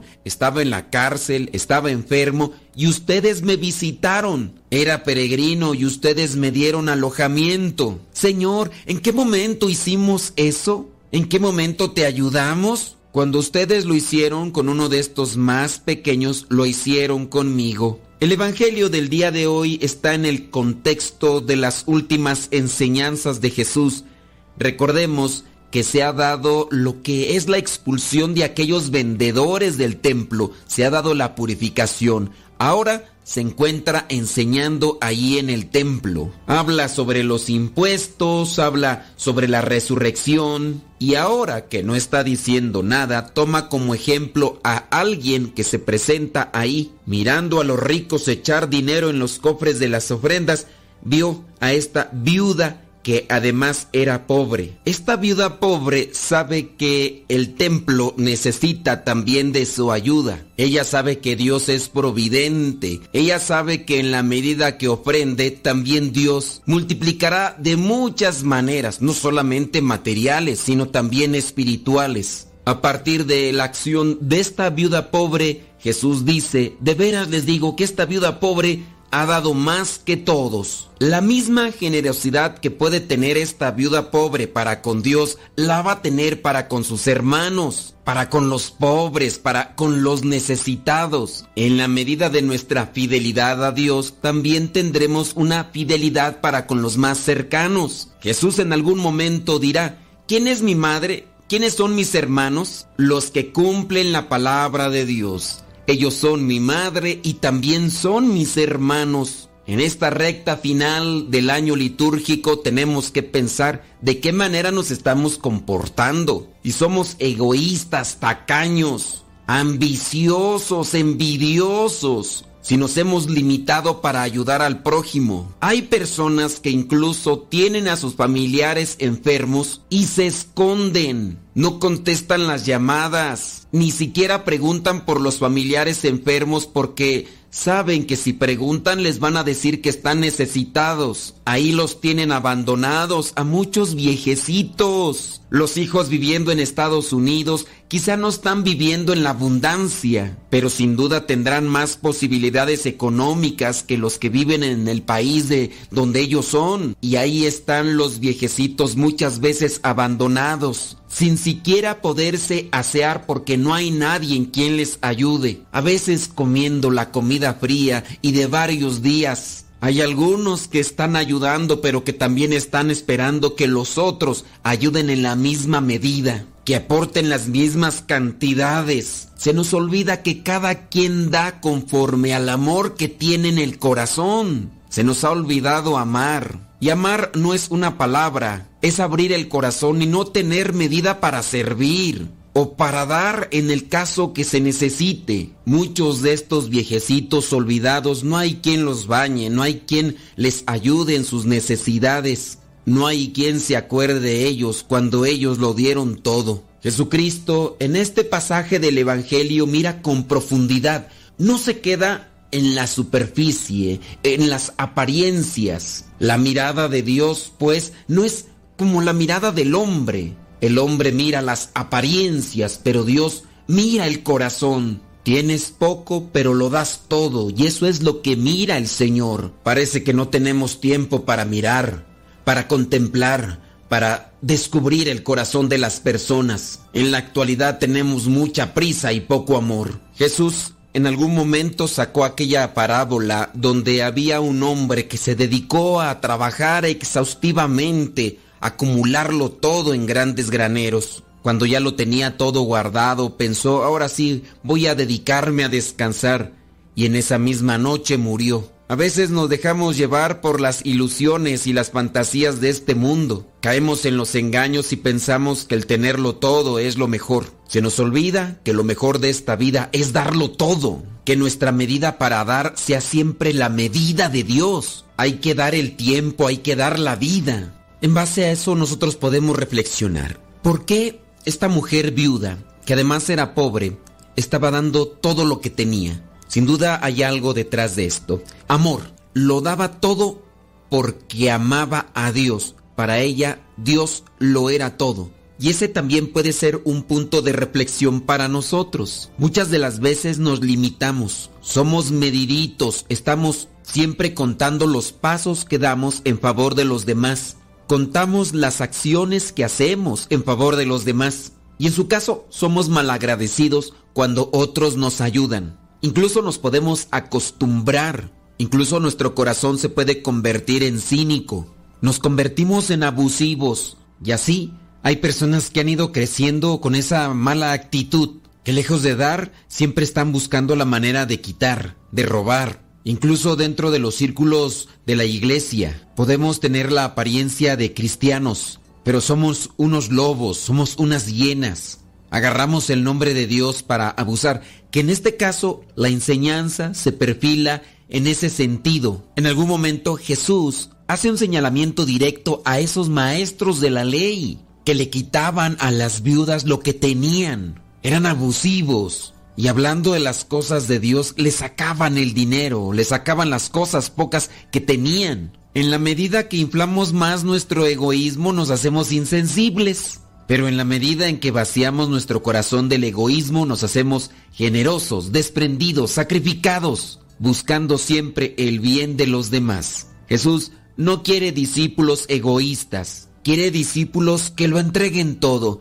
Y como aquí la enseñanza está dándose dentro del templo, se la está dando a sus discípulos, a sus apóstoles y a todos aquellos que están escuchando, él quiere que el cristiano sea generoso, sacrificado, desprendido, porque la generosidad al final de cuentas enriquece. Con este Evangelio también podemos reflexionar sobre lo que nos esclaviza. Danos, Señor, la gracia de renunciar a eso que nos somete, que nos impide seguirte, que nos impide dar todo lo que tú has puesto en nuestro corazón. Ilumina nuestras mentes, ilumina nuestro corazón, para no apegarnos a la lógica humana, para no ser ambiciosos, para no ser envidiosos ni materialistas. Ayúdanos a experimentar la libertad todos los días, esa libertad de ser hijos tuyos en la medida que aprendamos a ser generosos contigo.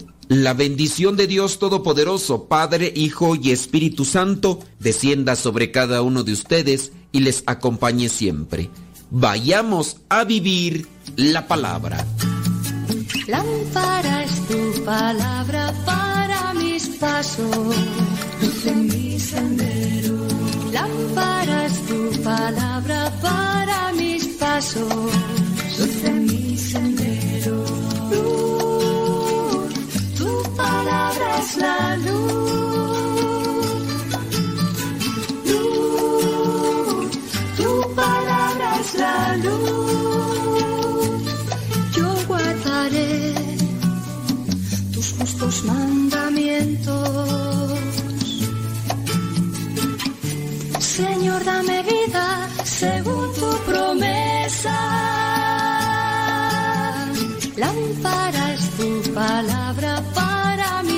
Mis pasos, luz en mi sendero. Lámpara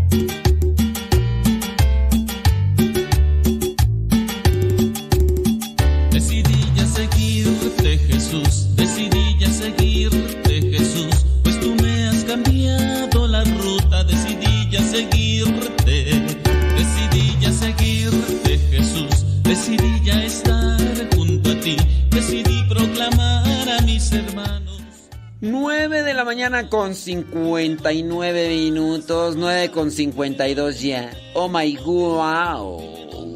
Hoy día viví. No, ya ves. ¿Por qué iba a decir viernes tú?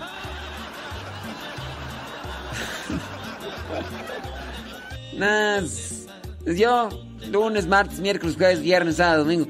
Oh, todos son, casi todos son iguales, vale. A ver, dime un. Bueno, ¿sabes cuándo es así? Eh, el sabadito. Ese sí. Este sábado.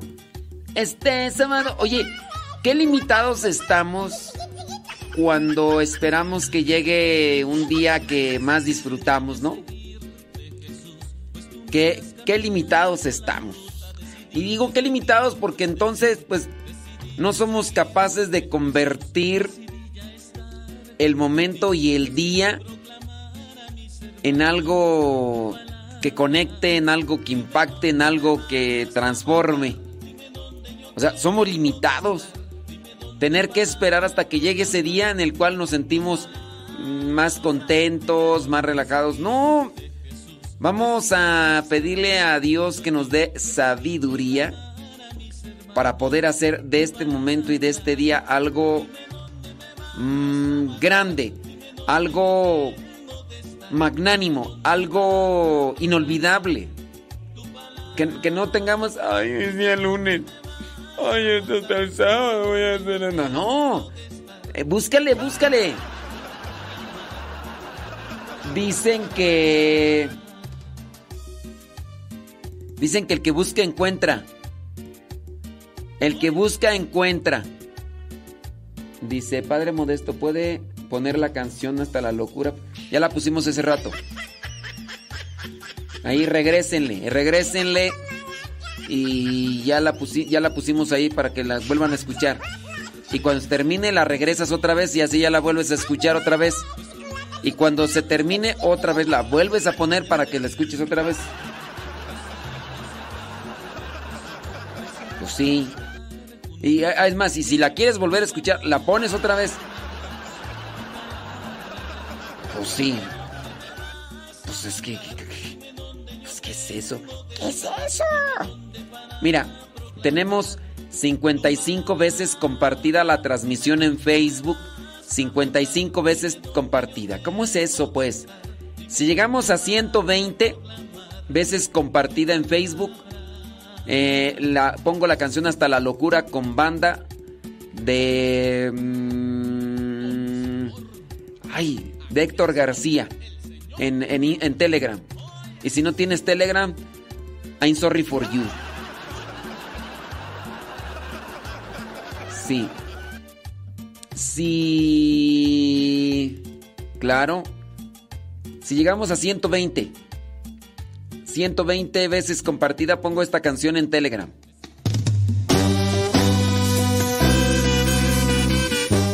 Que quiera azul celeste que le cueste, órale. A compartirle. Y si llegamos a las 120 veces compartida, la pongo en el Telegram para que la descargues y la pongas las veces que quieras hasta que se te raye. Puede faltar hasta la vida.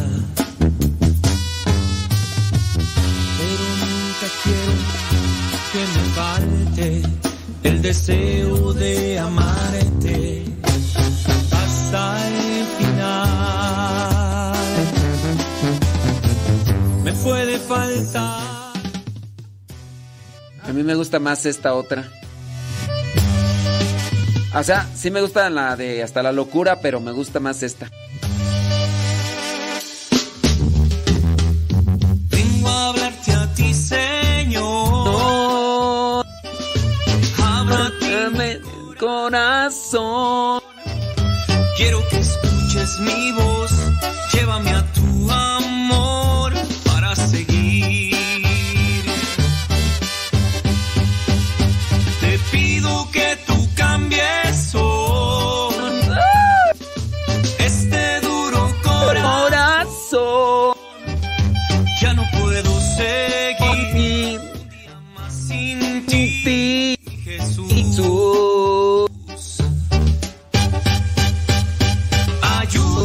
Ayúdame a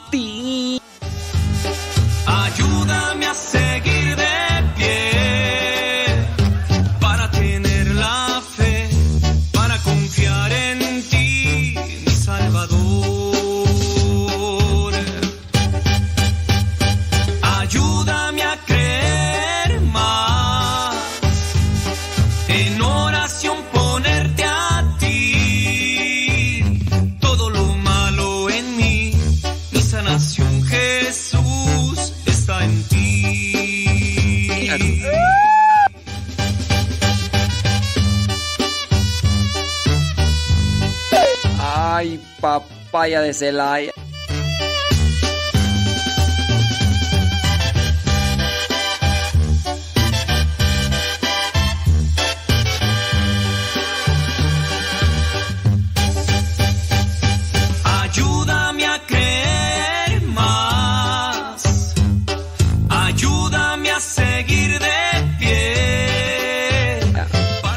Van 65 veces compartida ahí en Facebook la transmisión. Si llegamos a las 120, pongo hasta la locura con Héctor García.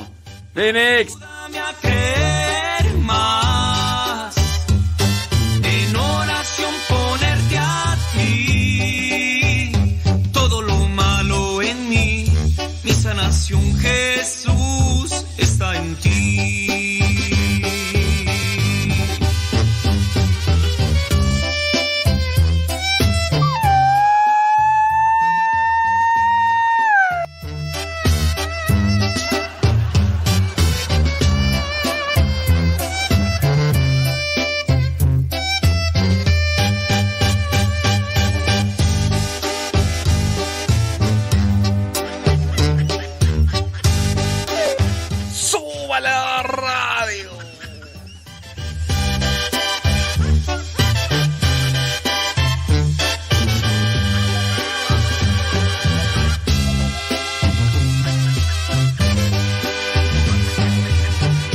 Van 70 veces compartida. Llegamos a las 120.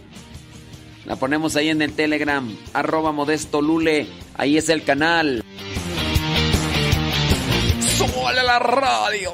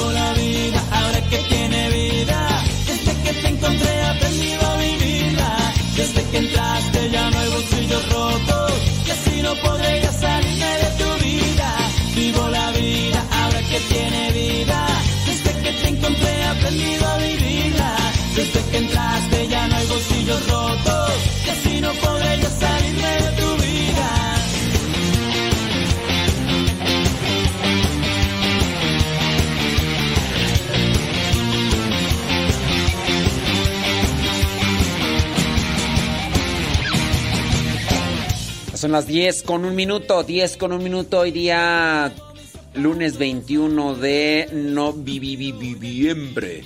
Eh, Noviembre. Ya van 77, si llegamos a las 120 compartidas las transmisiones de la de Facebook. Subimos la de Hasta la locura con Héctor García Phoenix. Van 77. Denle, denle, denle, denle, denle, clic, clic, clic, clic, clic, clic, clic, clic, clic, clic, clic, clic, clic, clic, clic, clic, clic. Desde que entraste ya no hay bolsillos rotos y así no podré salirme de tu vida. Vivo la vida ahora que tiene vida. Desde que te encontré he aprendido a vivirla. Desde que entraste ya no hay bolsillos rotos y así no podré salirme de tu vida. Vivo la vida ahora que tiene vida. Desde que te encontré he aprendido a vivirla. Desde que entraste ya no hay bolsillos rotos y así no podré ya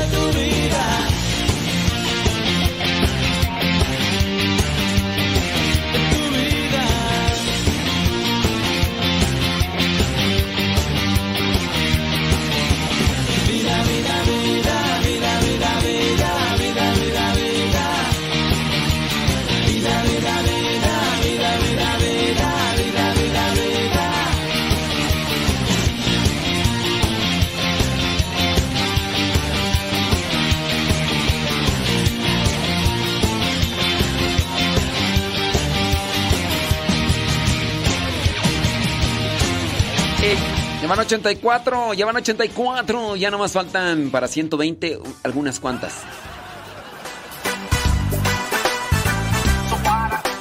Ahí va para la Lili enroscada en las cobijas.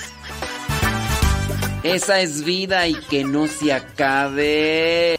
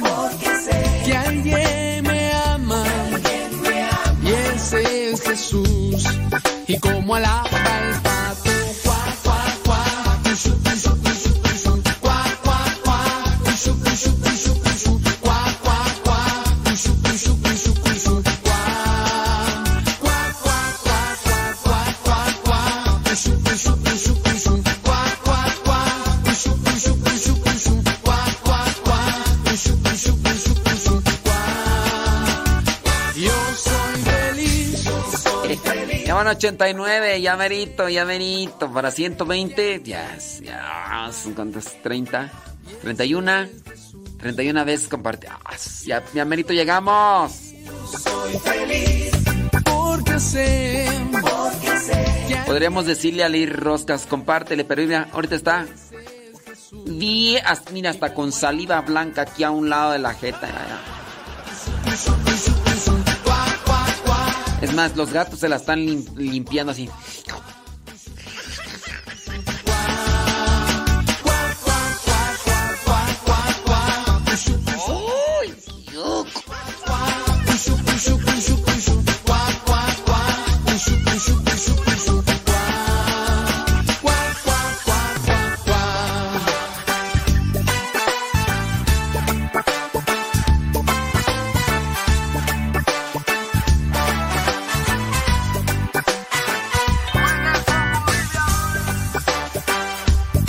Carmela Aviña, que ya está ya en Fresnillo, Zacateques. ¿Cuántas veces ya le ha dado Carmela Aviña compartición al Facebook? 10 con 5. Pues por sus llagas soy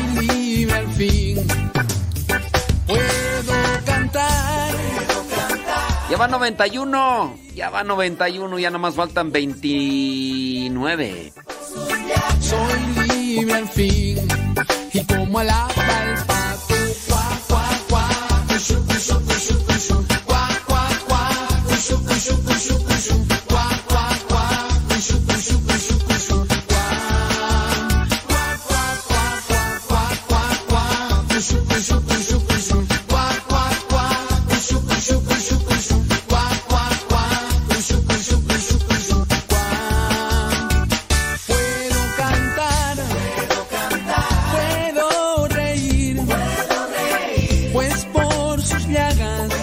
gracias. Tiene mucho colesterol.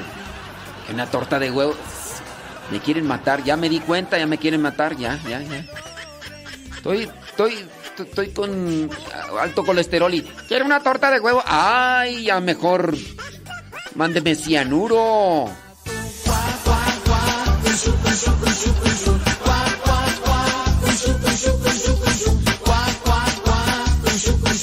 O sea, no coma carbohidratos, o sea, pan, harina, y no, no consuma tanto colesterol y quiere una torta de huevo. Ay, Dios mío santo. puedo cantar, puedo reír, Con esos amigos, ¿para qué quieres enemigos? soy libre al fin. Y como cuá, cuá, cuá.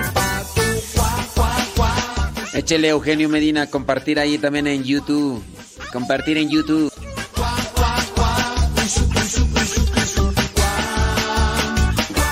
No, gracias. Torta de huevo mejor. No, gracias. Thank you. Thank you.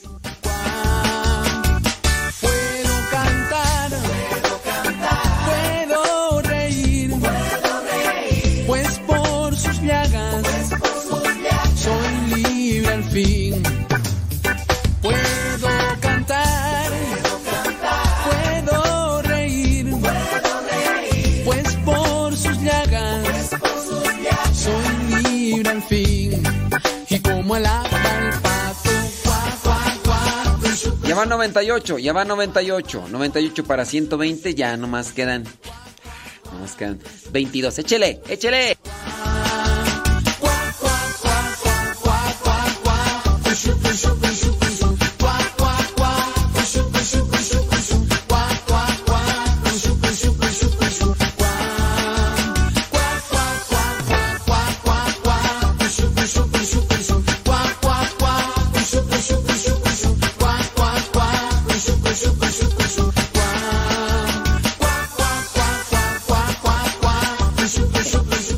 Candy Candy ya se asomó. Échale Candy Candy, ya tenía rato que no te asomaba.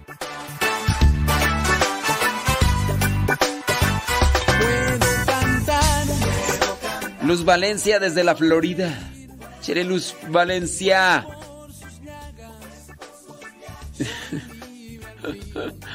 Ay, Lorena Sánchez, estoy peleando desde la temprano. Puedo reír. Pues por sus llagas.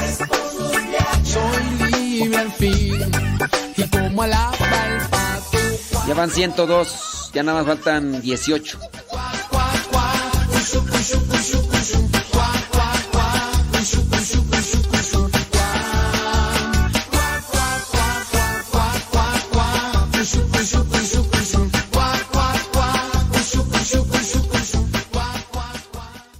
DJ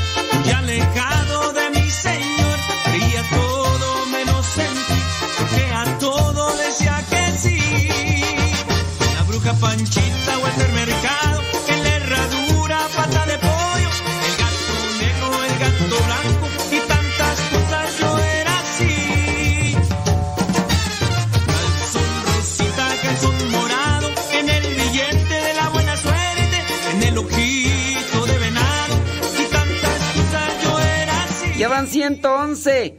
Son las 10 con 10, hoy mi lunes 21. 10 con 10, llevan 111 para 120. Uf, ya estufas, ya, ya casi, ya casi.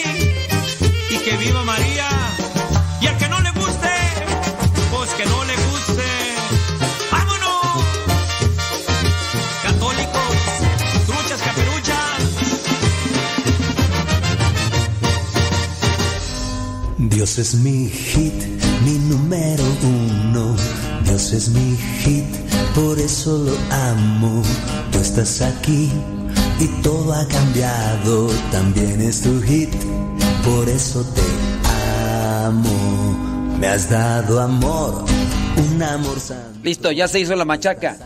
Ya se hizo la machaca.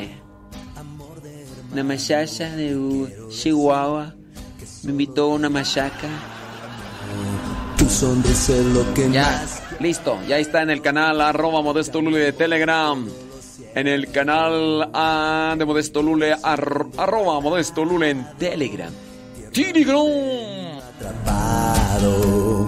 Furia violenta de sentirse amado. Toma mi amor porque es sagrado. Bendito amor que tú nos has dado. Fruto del amor encarnado. La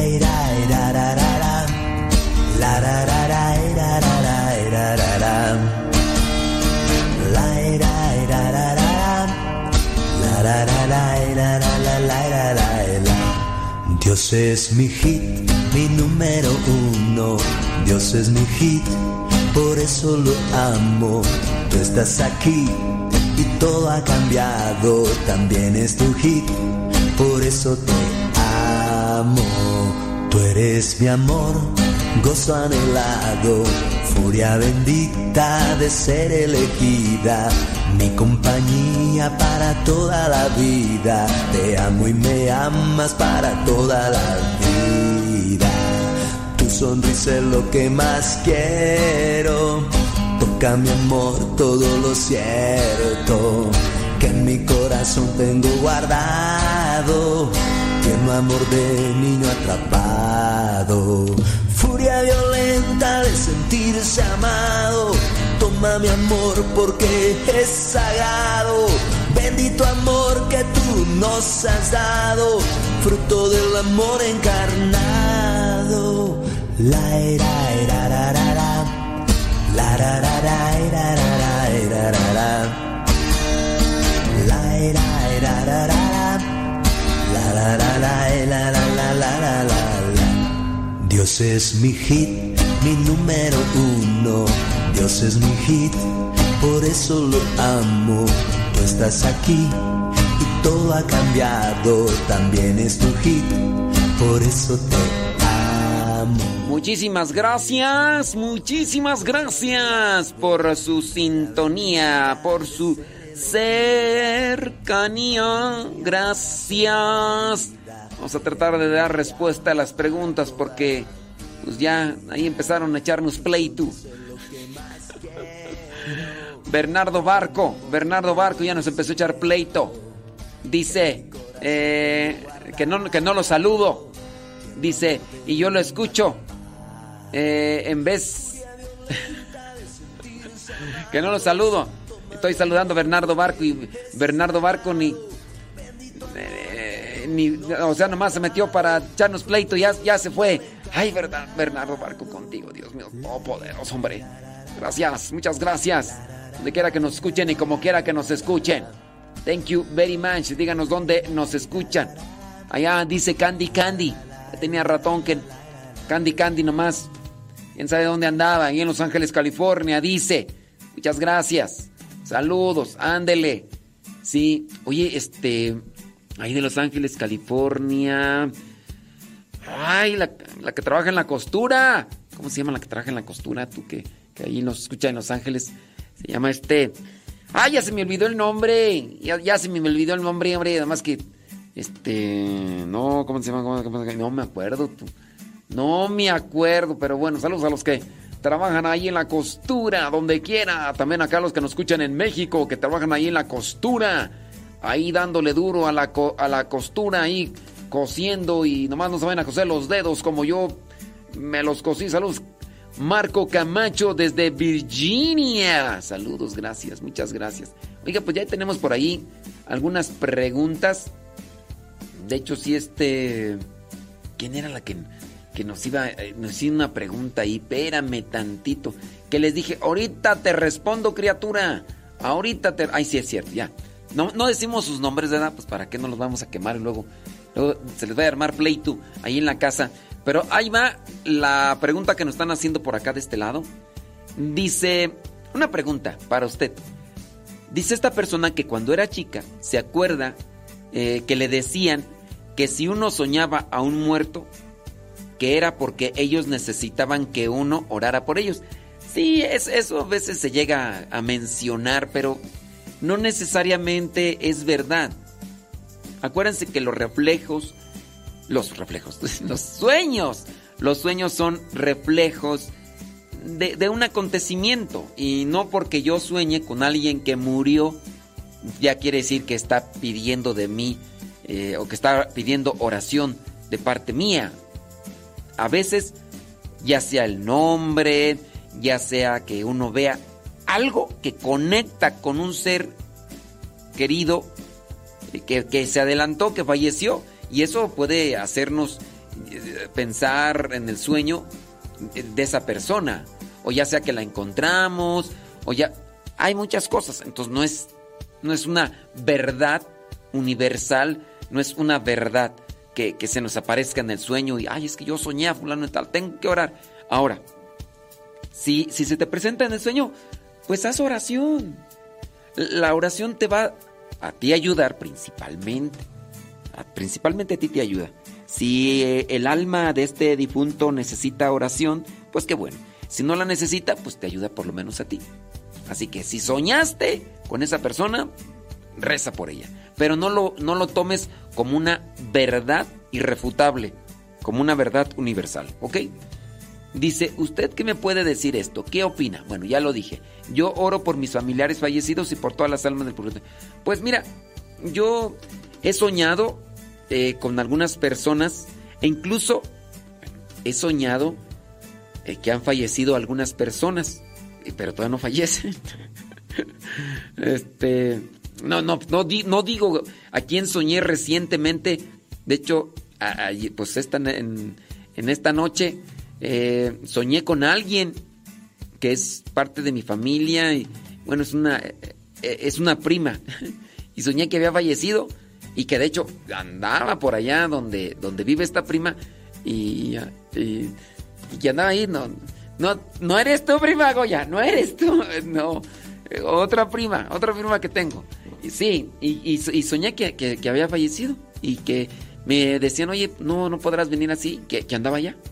Y pues sí, pero no fallece, o sea, sé que todavía no fallece porque si no ya lo hubieran dicho, pero no, no siempre, no siempre este, estamos ahí, eh, pero sí hay que, hay que rezar. ¿Quién sabe por qué? No, deja de eso. Hace unas semanas también soñé que había muerto eh, una persona también cercana, no familiar, pero sí muy cercana a mí, y que soñé que había muerto. Y ya, y pues bueno, todavía sigue, sigue con vida. Entonces, igual uno puede soñar con las personas que, que están y, todo, pero pues Déjame ver, este por acá dice, una pregunta, ¿cuál es la forma correcta o más productiva de hacer una posada? ¿Una posada? Pues, Rosario, las posadas hablando del tiempo de, de diciembre, lo que, lo que es el tiempo, bueno, no solamente diciembre, ¿verdad? También también lo que vendría a ser noviembre, porque es todo el tiempo de Adviento. Las posadas, que lleve rosario. La devoción cristiana de las posadas debe tener su rosario. Si ustedes hacen algo o hacen algo eh, que le lleven, que le llamen posada, pero no lleva el, Santo Rosario, no es posada, es fiesta, es convivencia, es merequetengue, es eh, bicharachería, pero no es, no es posada, ¿ok? Sí, una Navidad sin, sin, sin celebrar a Cristo no es, no es este, Navidad. Un, viejo panzón blanco no es Navidad, ¿ok?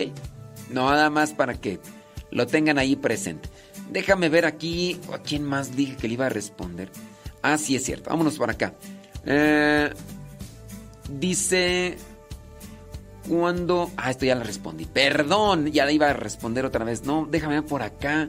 ¿Dónde está que le dije a la persona? Ahorita te respondo, criatura. Y nomás la dejé ahí en visto. Va a decir, ay, nomás, no, nomás hoy me deja ahí en visto. Y me dice, no, que no se cae, no sé cuándo. Dice, pregunta por acá. Déjame responder esta otra pregunta. Santo madre de Dios. Dice, pregunta. Cuando estábamos ah, en plena pandemia, un sacerdote en una radio pidió que pusiéramos sal para exorcizarla, agua para bendecirla y artículos católicos para bendecirlos. La verdad, yo lo hice. Me pregunta sería, ¿esa sal quedó exorcizada? ¿Cómo se puede usar? No, miren. Este, vamos a así a ser sinceros. Las bendiciones, hablando desde lo que vendría a ser una bendición como un sacramental, necesita que sea eh, así, eh, presencial, no a través del internet. Ahora, ¿qué es una sal exorcizada? ¿Qué es un aceite exorcizado? Es un aceite, una sal benditas. Agua bendita.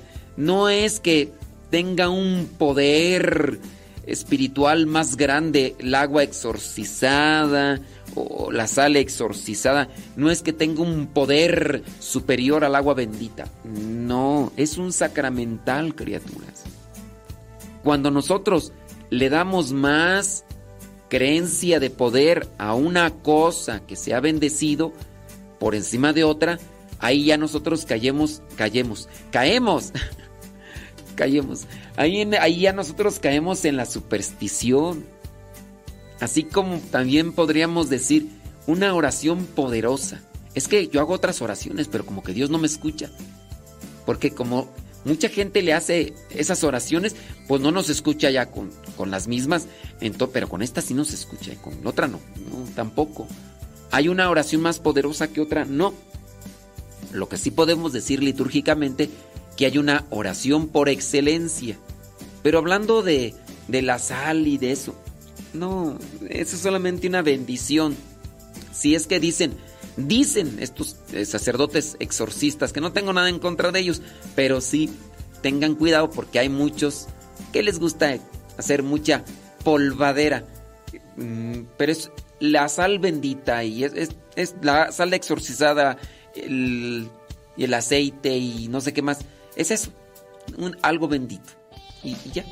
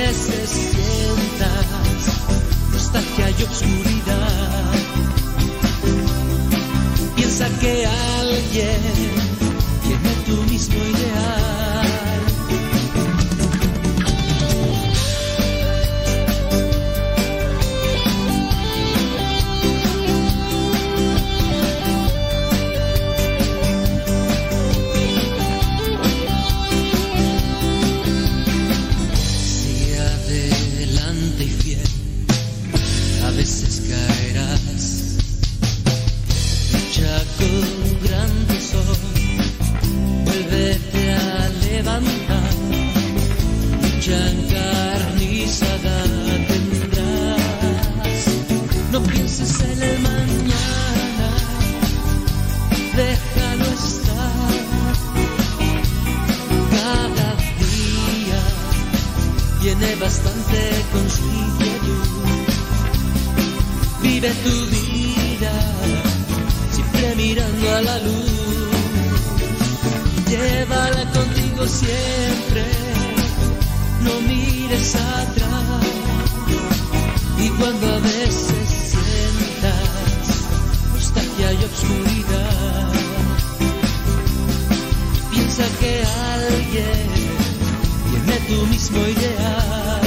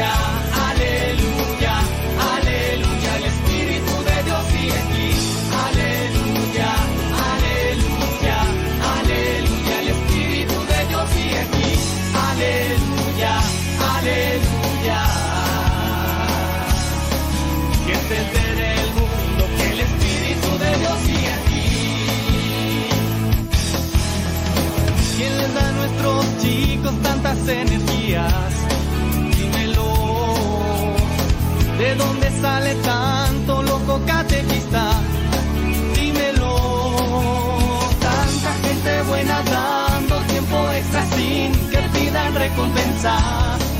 Eso se asemeja a los Censos 432. ¿Quién puso igual mensaje a tantas melodías?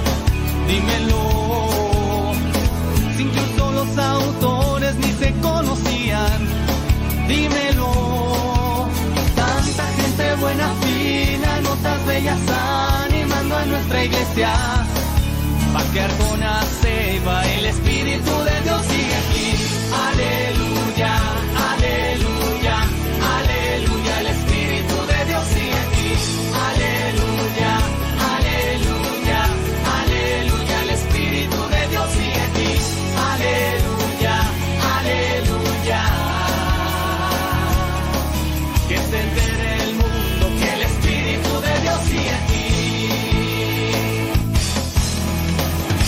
De las pugnas, de los signos de contradicción,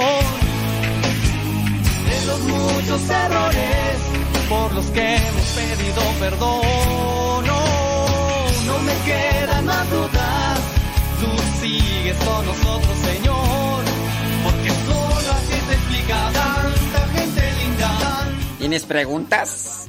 ¿O tienes quejas? Porque acá tienen quejas. Dicen que tienen una queja. Ande pues.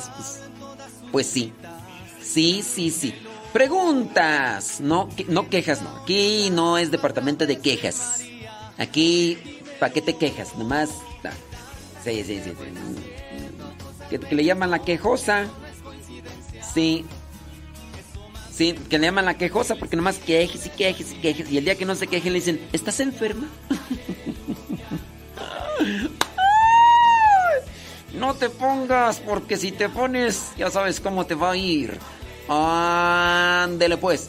Dice esta otra persona, no decimos sus nombres, ¿verdad? Para que no, ni la quejosa ni las demás se sientan aludidas, porque no es la única, hay varias. Dice, mm, escuchando, ¿eh?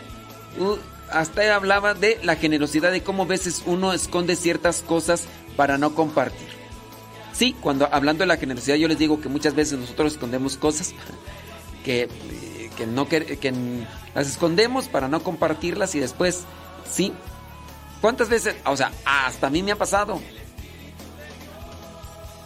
Digo, la voy a dejar. Cierto tipo de cosas que a veces y, y- y de repente no quedan, ya sean zapatos. ¿Cuántas de ustedes, a ver, señoras, cuántas de ustedes no guardan la ropa de cuando hace muchos años y ustedes dicen, ay, por, es que un día me voy a poner a dieta y ay, ese vestido es que me encanta, nomás tres veces lo, me lo puse, tres veces me lo puse y, y yo, es- pero yo, yo, ay, yo tengo la confianza, ay, qué rico pan, ay, tiene como así, como, como betún, así, este, de vainilla, ay, qué rico, ay, no, ay, dame otro pedacito.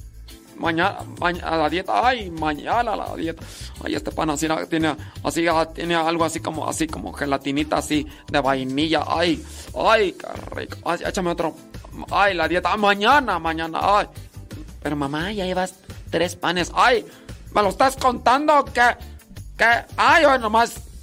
Ya, ya uno ya no puede comer a gusto porque ya ni, ni, ni, eh, ni, ni para comer a uno tiene, le dejan a uno libertad. Dios mío, le están contando los panes, le están contando la tortilla, le están contando los tacos, le están contando todo. Dios mío, yo te lo ando contando a ti. Dios mío, santo. Échame una mordidita. Ay, está re rico. Tienen la esperanza y es bueno. Yo solamente. Bueno, eh, sí, hemos hablado de esa falta de generosidad. Dice esta persona, dice que tiene una hija que ya tiene 24 años de edad. Ella trabaja y no le gusta colaborar en las cosas de la casa.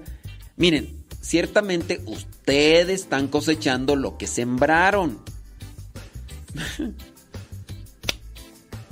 sí, ciertamente deben de aceptar. Algo no hicieron bien. Y la cosa ya se salió, ya se salió de, de carril. Acepten. Digan, mea culpa, mea culpa, mea... Sí, la deja- dejaron que el caballo se desbocara. Dejaron que el caballo... Es culpa de ustedes, papá. 24 años trabaja y no quiere colaborar en las cosas de la casa. Y para los gastos de la casa, ni para los gastos de la casa aporta. Papás, acepten. Tienen que hablar seriamente con ellos. Son sus hijos, pero ustedes tuvieron culpa y ustedes son principalmente los que hicieron que esto se fuera se fuera de contexto. Ustedes tienen que, papás, a los que todavía pueden moldear a sus hijos y llevarlos por el buen camino, decirles, miren hijos, aquí pues eh, todos colaboramos, todos colaboramos para los quehaceres, todos colaboramos para esto y lo otro. Mis papás muchas veces a mí me, decían, me dijeron, mire, eh, va a llegar un momento en el que usted va a trabajar y a usted le van a pagar. Aquí colaboran todos. Su dinero lo va a dejar aquí, se lo va a dar aquí a la casa y de aquí se va a administrar. Usted aquí come, aquí se viste y todo. Tiene que ayudar también a sus hermanos que están estudiando. Fue una cuestión que ellos me fueron ahí como que inculcando antes de que yo trabajara. Cuando yo ya pude trabajar, dijeron, a ver, entonces yo ya sabía. El día que a mí me dieron algo, recuerdo la primera vez que me dieron algo así significativo, que me fui a trabajar yo en el establo y sin razón así, eh, me dieron una cantidad de dinero que, pues yo me quedé así. Dije, todo esto, imagínense, solamente como para decirles. Esa cantidad de dinero, pues sí, era mm, como lo de... No, no, no creo que era lo de un trabajador, pero sí era algo significativo. Este, en un día. Estamos hablando de uh, hace muchos años y me dieron 10 pesos por la jornada de- del día. 10 pesos. Y entonces fue un solo día. Entonces iba cinco días, o no me acuerdo cuántos días, y ya eran 50 pesos. Y wow, yo llegaba a la casa y le decía, ay, están mis 50 pesos. Bueno. Tiempo después, en otro lugar, me daban 10 pesos por una semana y hacía el mismo de trabajo. Y no quiere decir que era una gran cantidad, no, pero pues como estaba morrillo, pero yo, yo me sentía contento porque ya me habían, eh, llevado por ese contexto mis papás. Y entonces, pues sí, aquí está el dinero y lo que necesite. Yo a veces le decía, mamá, este, papá, quiero ir a, quiero ir al cine, a la matiné, a la matiné y, y me, me daban tanto para la entrada, tanto para el pasaje y un, algo para un refresquillo. Órale, y ya. Papás, acomoden esos pensamientos con sus hijos, porque si no, ahí está la cuestión. Ok, vamos a ver con el caso de la señora que tiene esta situación con su hija, ya la bregona, de 24 años. Mi pregunta es que si estoy haciendo mal cuando escondo algunas cosas de uso personal, porque ellas las usan, pero no las reponen. Y cuando le llamo la atención me dice que es mi hija y que ella no pidió nacer. Ahí está la cosa, ya. Dice, y cuando me ve ayudando a alguien, ella se enoja conmigo porque dice que ella es mi hija y no le compro nada. Y trabaja y tiene 24 años. Oiga, no, ya esta niña malcriada y ya, miren, yo les eh, diría que traten de hablar en un contexto diferente y fuera de un regaño. Vamos a hablar, vamos a hablar. Me acuerdo mi madre un día me llevó allí al cuarto. Se ven, siéntate. Y se puso a hablar conmigo de las cosas de la vida y de las consecuencias. Y ese día no fue un regaño. Me llevó a la concientización. No fue un, como otras veces, que agarraba el y que me regañaba y me daba con la chancla, me daba con el cinto, me daba. No, es. Ese día, y fueron como unas dos o tres veces que me llevó a la concientización. Me dijo, ven. Y yo dije, me va a pegar, porque pues, a veces. Pero es que en jus- justa razón, yo soy y era muy travieso. Soy y era muy travieso. Trate, busque la manera, pídale a Dios que le dé sabiduría, porque ya aquí ya los caballos los trae desbocados con esa muchacha y espero que no que, que sea la única de su familia si tiene más hijas. Pero sí, usted tiene que llevarla a un contexto de, de reflexión. A ver, mija, tú no me pediste nacer, ciertamente.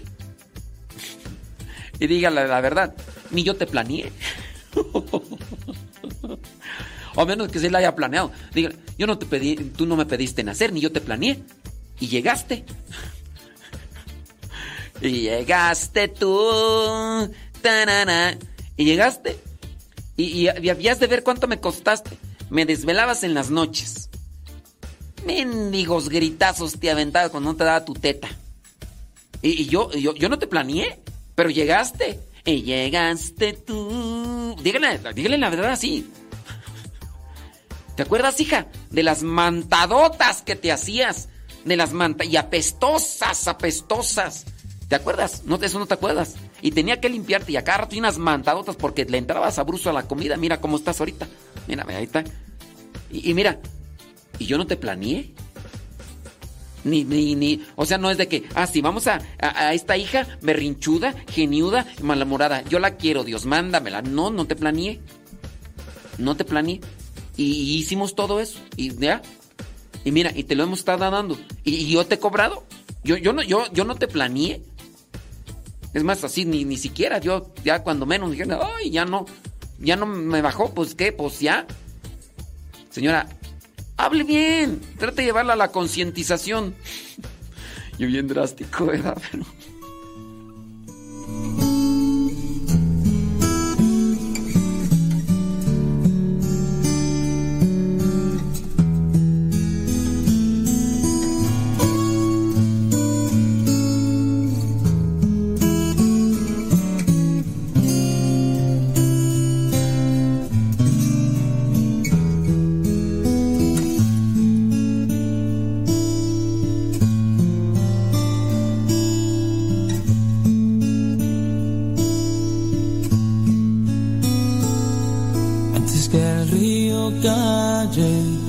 duerma esta canción, voy a darme del todo a ti. Ya que sé que el creer vale más que el sentir, de tus ojos hazme saber. Para tenerlo todo,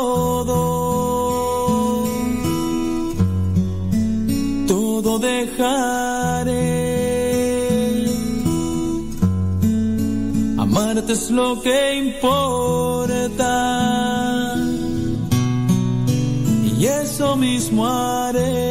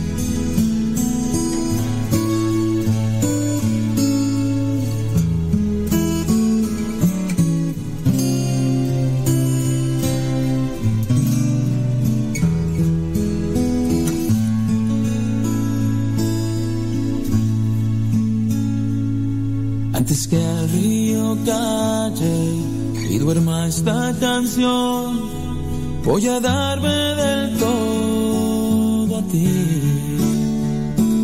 Te amo por ser quien eres amigo.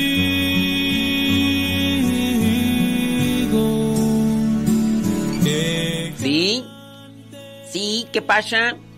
Sí. Bueno, pues resulta que esta situación que nos están compartiendo, pues se parece a, otras. Ya por acá salieron otras personas diciendo, Ay, Dios mío. Padre, ¿quién le mandó mi situación? ¿Quién le mandó mi situación? Fíjese que yo también tengo la misma situación. Acá la señora que nos escribe dice que su hija tiene 24 años. La otra persona que está escribiendo acá del otro lado dice, Ay, Dios mío. Yo tengo esa misma situación, nada más que mi hija tiene 22 años, pero es lo mismo, padre. Es lo mismo. ¿Qué hacer, hombre? ya bueno, ya comentamos ahí, algo se tiene que hacer. Dice, padre, yo he hablado mucho con ella. Tengo otros hijos y ellos sí colaboran. Bueno, la oveja descarriada.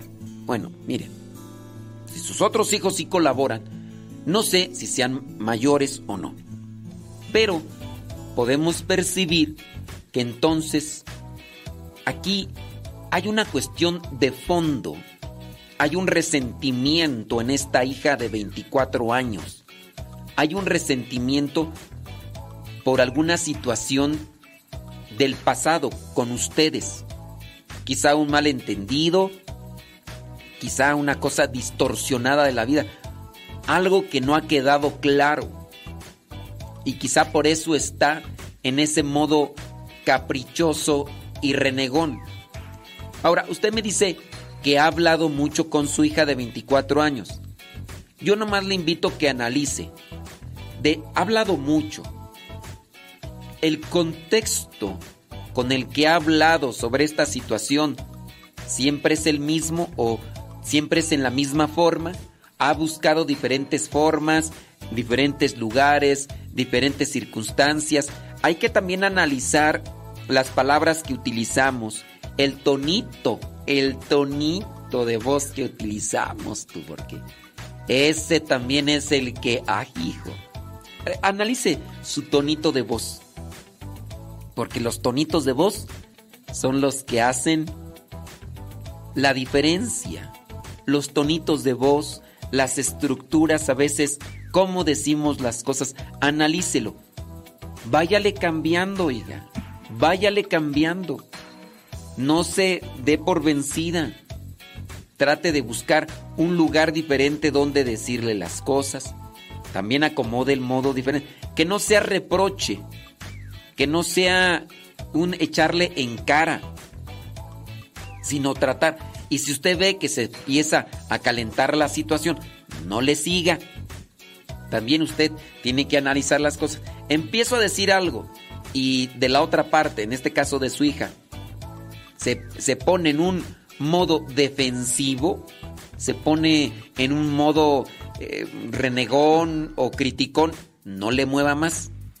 No le mueva más, cámbiele de tema. Cámbiele de tema.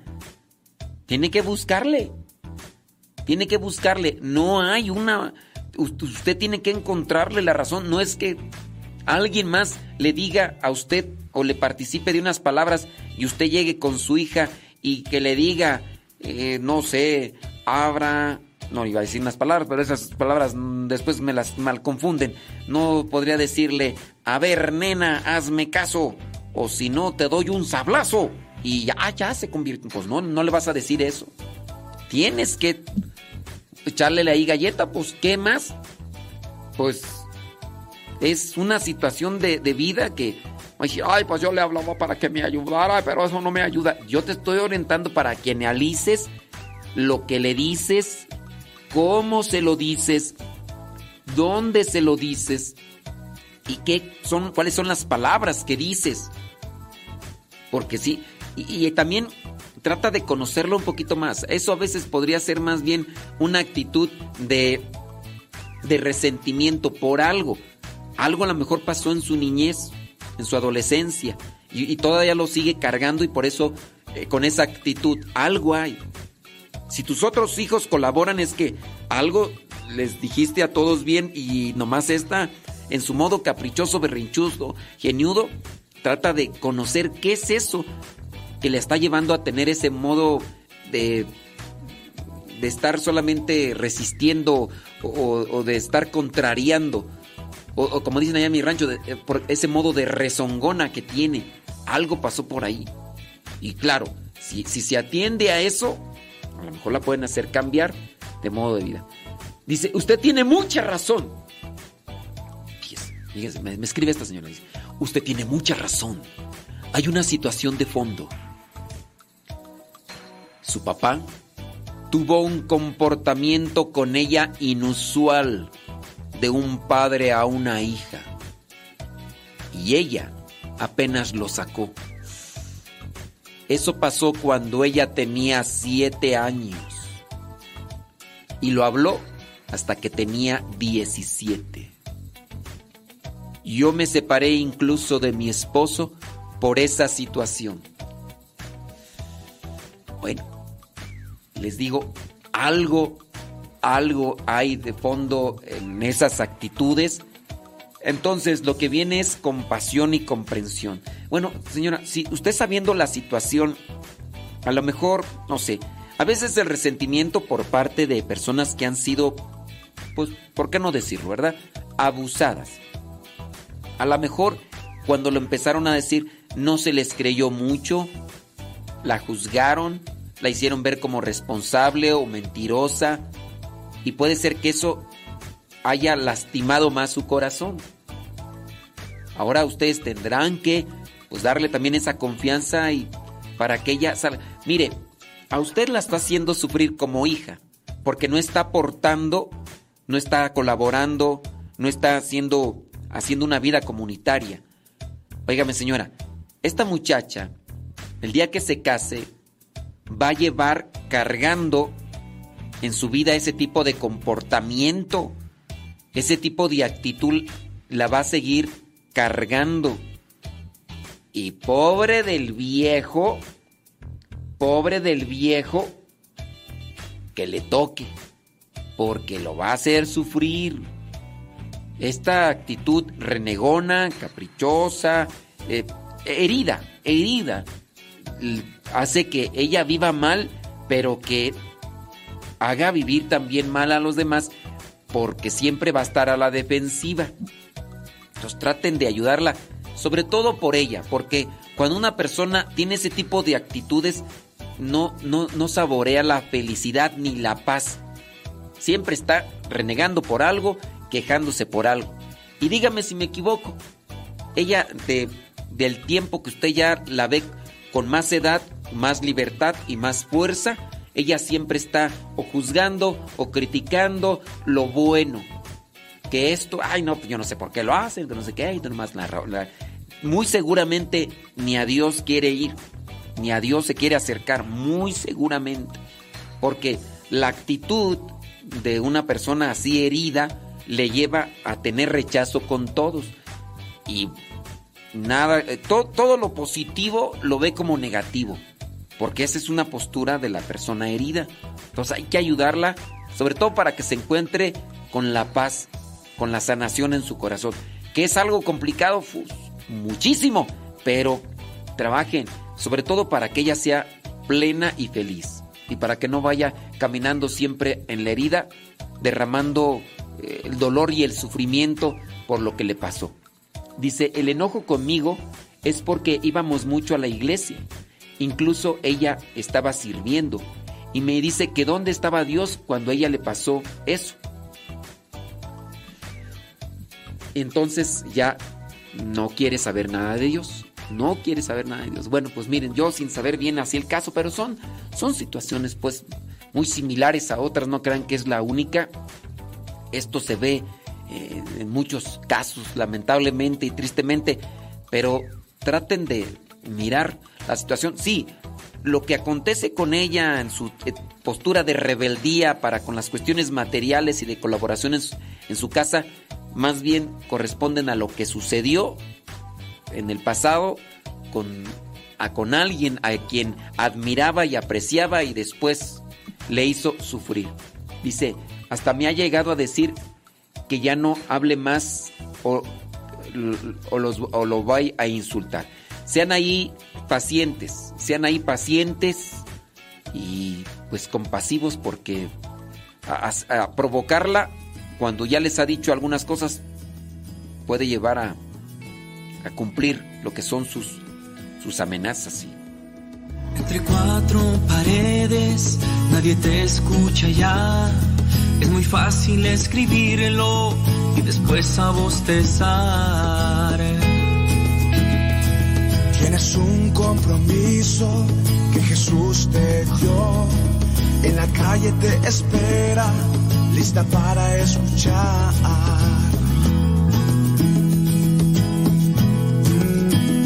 Huele a oveja, huele a perdida,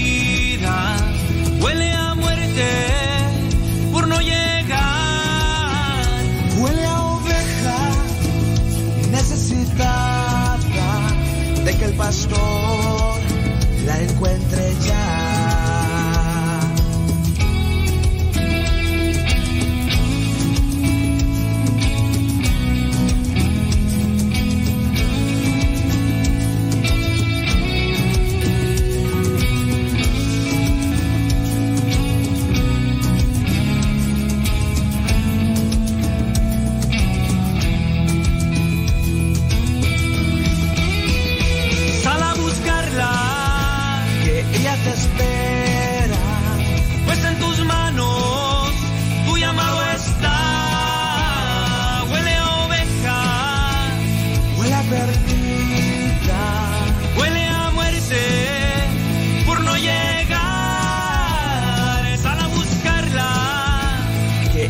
ella te espera.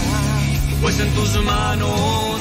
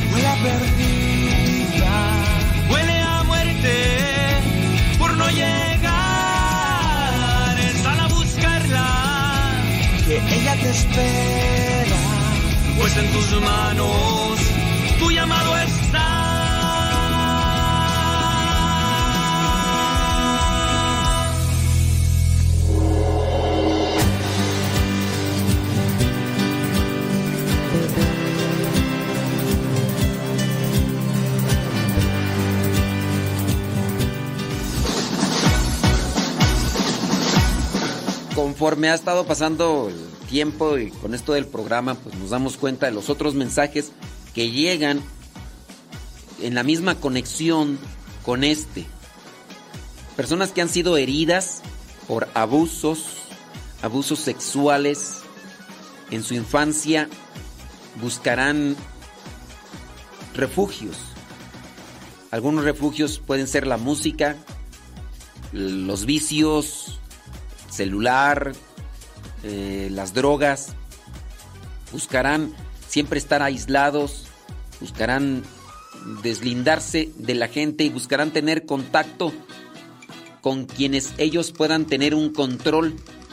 En este caso, personas de forma virtual. Eh, son personas que tienen sin duda muchas heridas, complejos, tienen mucha mucho vacío también en su corazón y pues yo les invito a que más que juzgar sus actitudes, como en este caso, traten de buscar el origen de una situación que tienen que corregir para que su presente sea estable, sea realizado y, puedan disfrutar de la vida. Porque esas personas no, no podrán disfrutar de la vida, buscarán solamente cuestiones superficiales. Eh, ya nos escribe por acá la, misma señora y dice que se refugia mucho, esta hija de 24 años se refugia mucho en la música y es una canción o son canciones de alguien que en realidad no aporta nada para que la persona sea feliz. De hecho, esas canciones hablan de manipulación, de, de abuso y, y de desenfreno, esas canciones. Pero a lo mejor el ritmo y otras cosas la llevan por ahí. Dice, es buena, dice la hija, tiene buenos sentimientos, pero a veces su comportamiento es de una niña y no de una adulta. Oiga, ella, ella, cuando sufrió de este abuso, ella quedó enraizada o conectada a esa edad. Porque la persona le abusaron en esa edad hablando de ser una niña, ella se quedó estancada. Ella sufrió un shock. Ella quedó conmocionada. Y obviamente el estar quizás reviviendo, otra vez considerando o analizando, trayendo a su mente ese momento, no la, no la deja progresar y avanzar, a pesar de que a lo mejor estudió, ya tiene un título, ya tiene una profesión, pero el estar constantemente remarcando o remando al pasado o volviendo al pasado, pues no la hace no la hace crecer, no la hace madurar, no la hace despegar, es como estar encadenada a un pasado, en este caso siendo niña y por eso es que tiene sus sus comportamientos.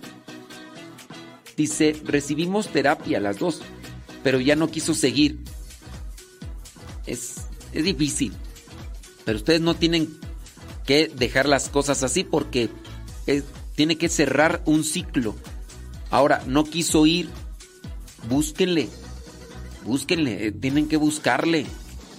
En ocasiones los pacientes, hablando de ella como una persona que necesita terapia, necesita encontrar alguien con quien pueda conectar. Y ahí también está la complejidad de buscar a alguien que le ayude realmente a, sus hijos o a su hija en este caso.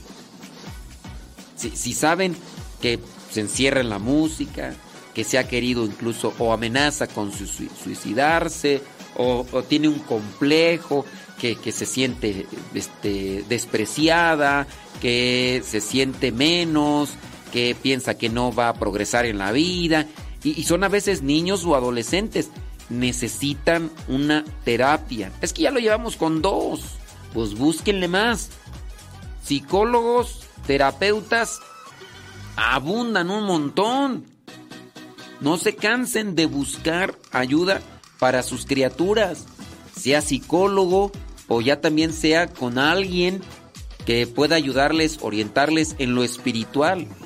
Son personas que, que necesitan e- esa ayuda, pero pues a ver, ahí dices, no, pues ya lo llevé con uno, con dos, ya con esos, ya para qué tanto. No, traten de interesarse por la sanación, porque eso también vendría a darles felicidad y paz a ellos. No lo dejen allá a un lado. Déjame ver por acá. Mm. Ahora que habla de eso, a mí me pasó cuando estaba pequeña. Dice, un primo eh, hizo eso.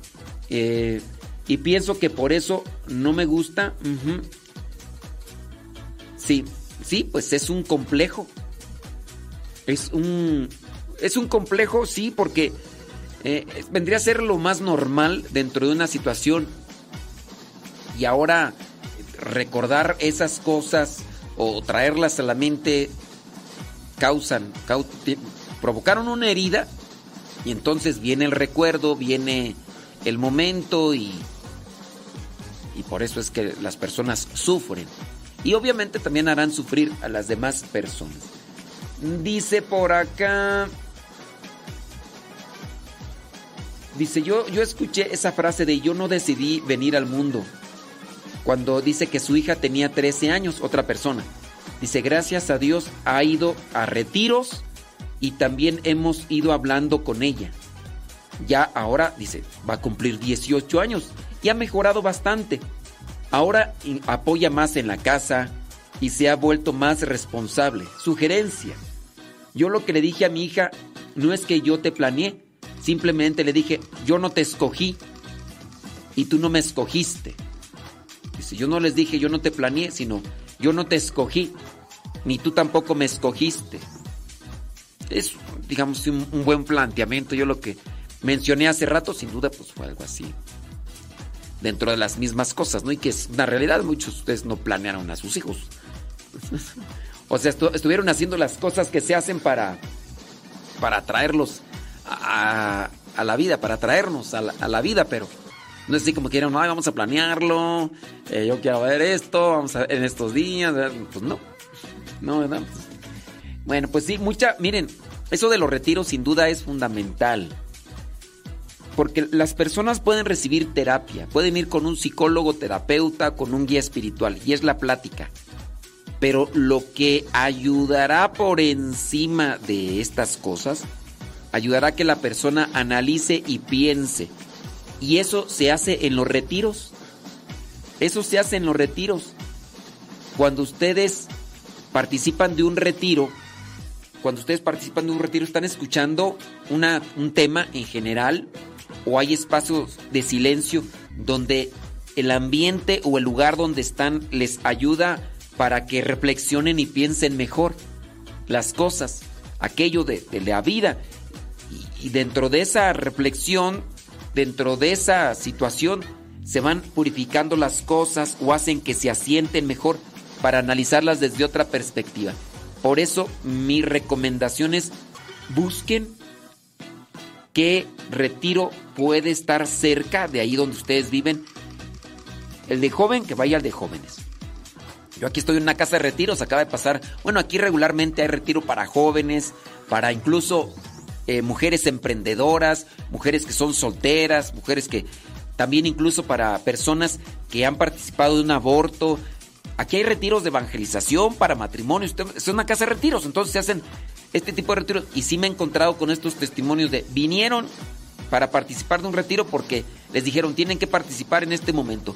Pero el hecho de que hayan venido, escuchar las temáticas, el lugar, la convivencia con personas, los jóvenes con los jóvenes o los eh, matrimonios con matrimonios o, o las personas así en general, eso les ayudó para hacer una introspección, una reflexión, una interiorización y con eso pueden pueden ayudarse, pero si es un son progresos, son procesos complicados, pero no difíciles o imposibles. Busquen por aquí, por allá y traten una forma y traten otra y pídanle a Dios que les dé sabiduría para que den en el clavo.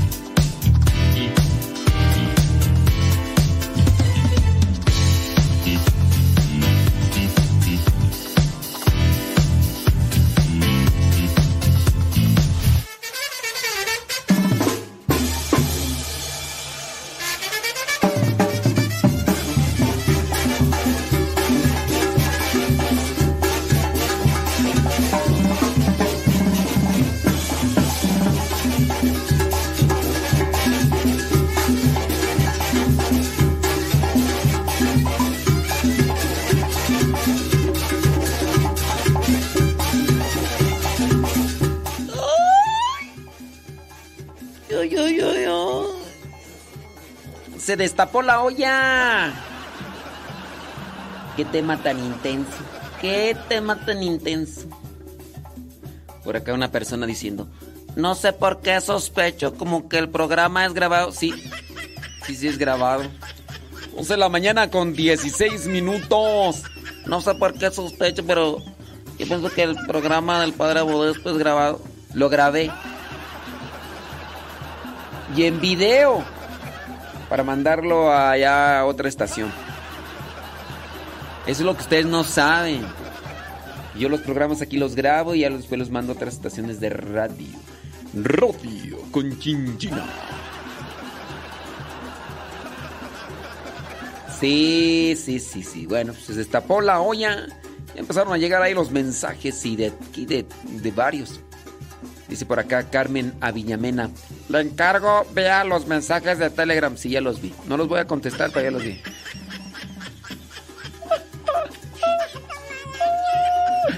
Ay, Carmen Aviñamena, ya te contesté y, y- y me dejaste en visto. Mira, Carmen Aviñamena. El problema es que tienes como unos seis telegrams. Ese es el problema, Carmen Aviñamena. Ya te, ya te, ya te respondí ahí, mira.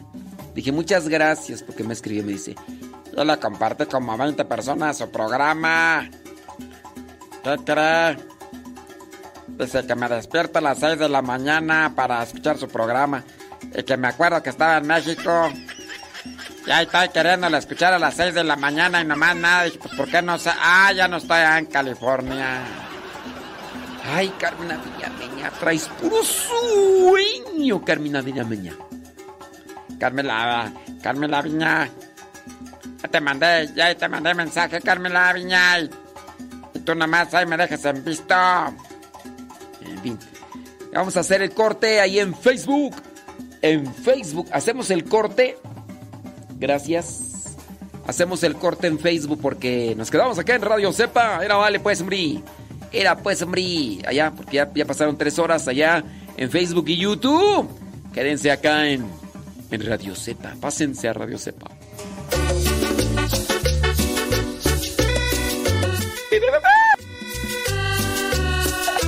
Sambor, sambor, sambor, sambor.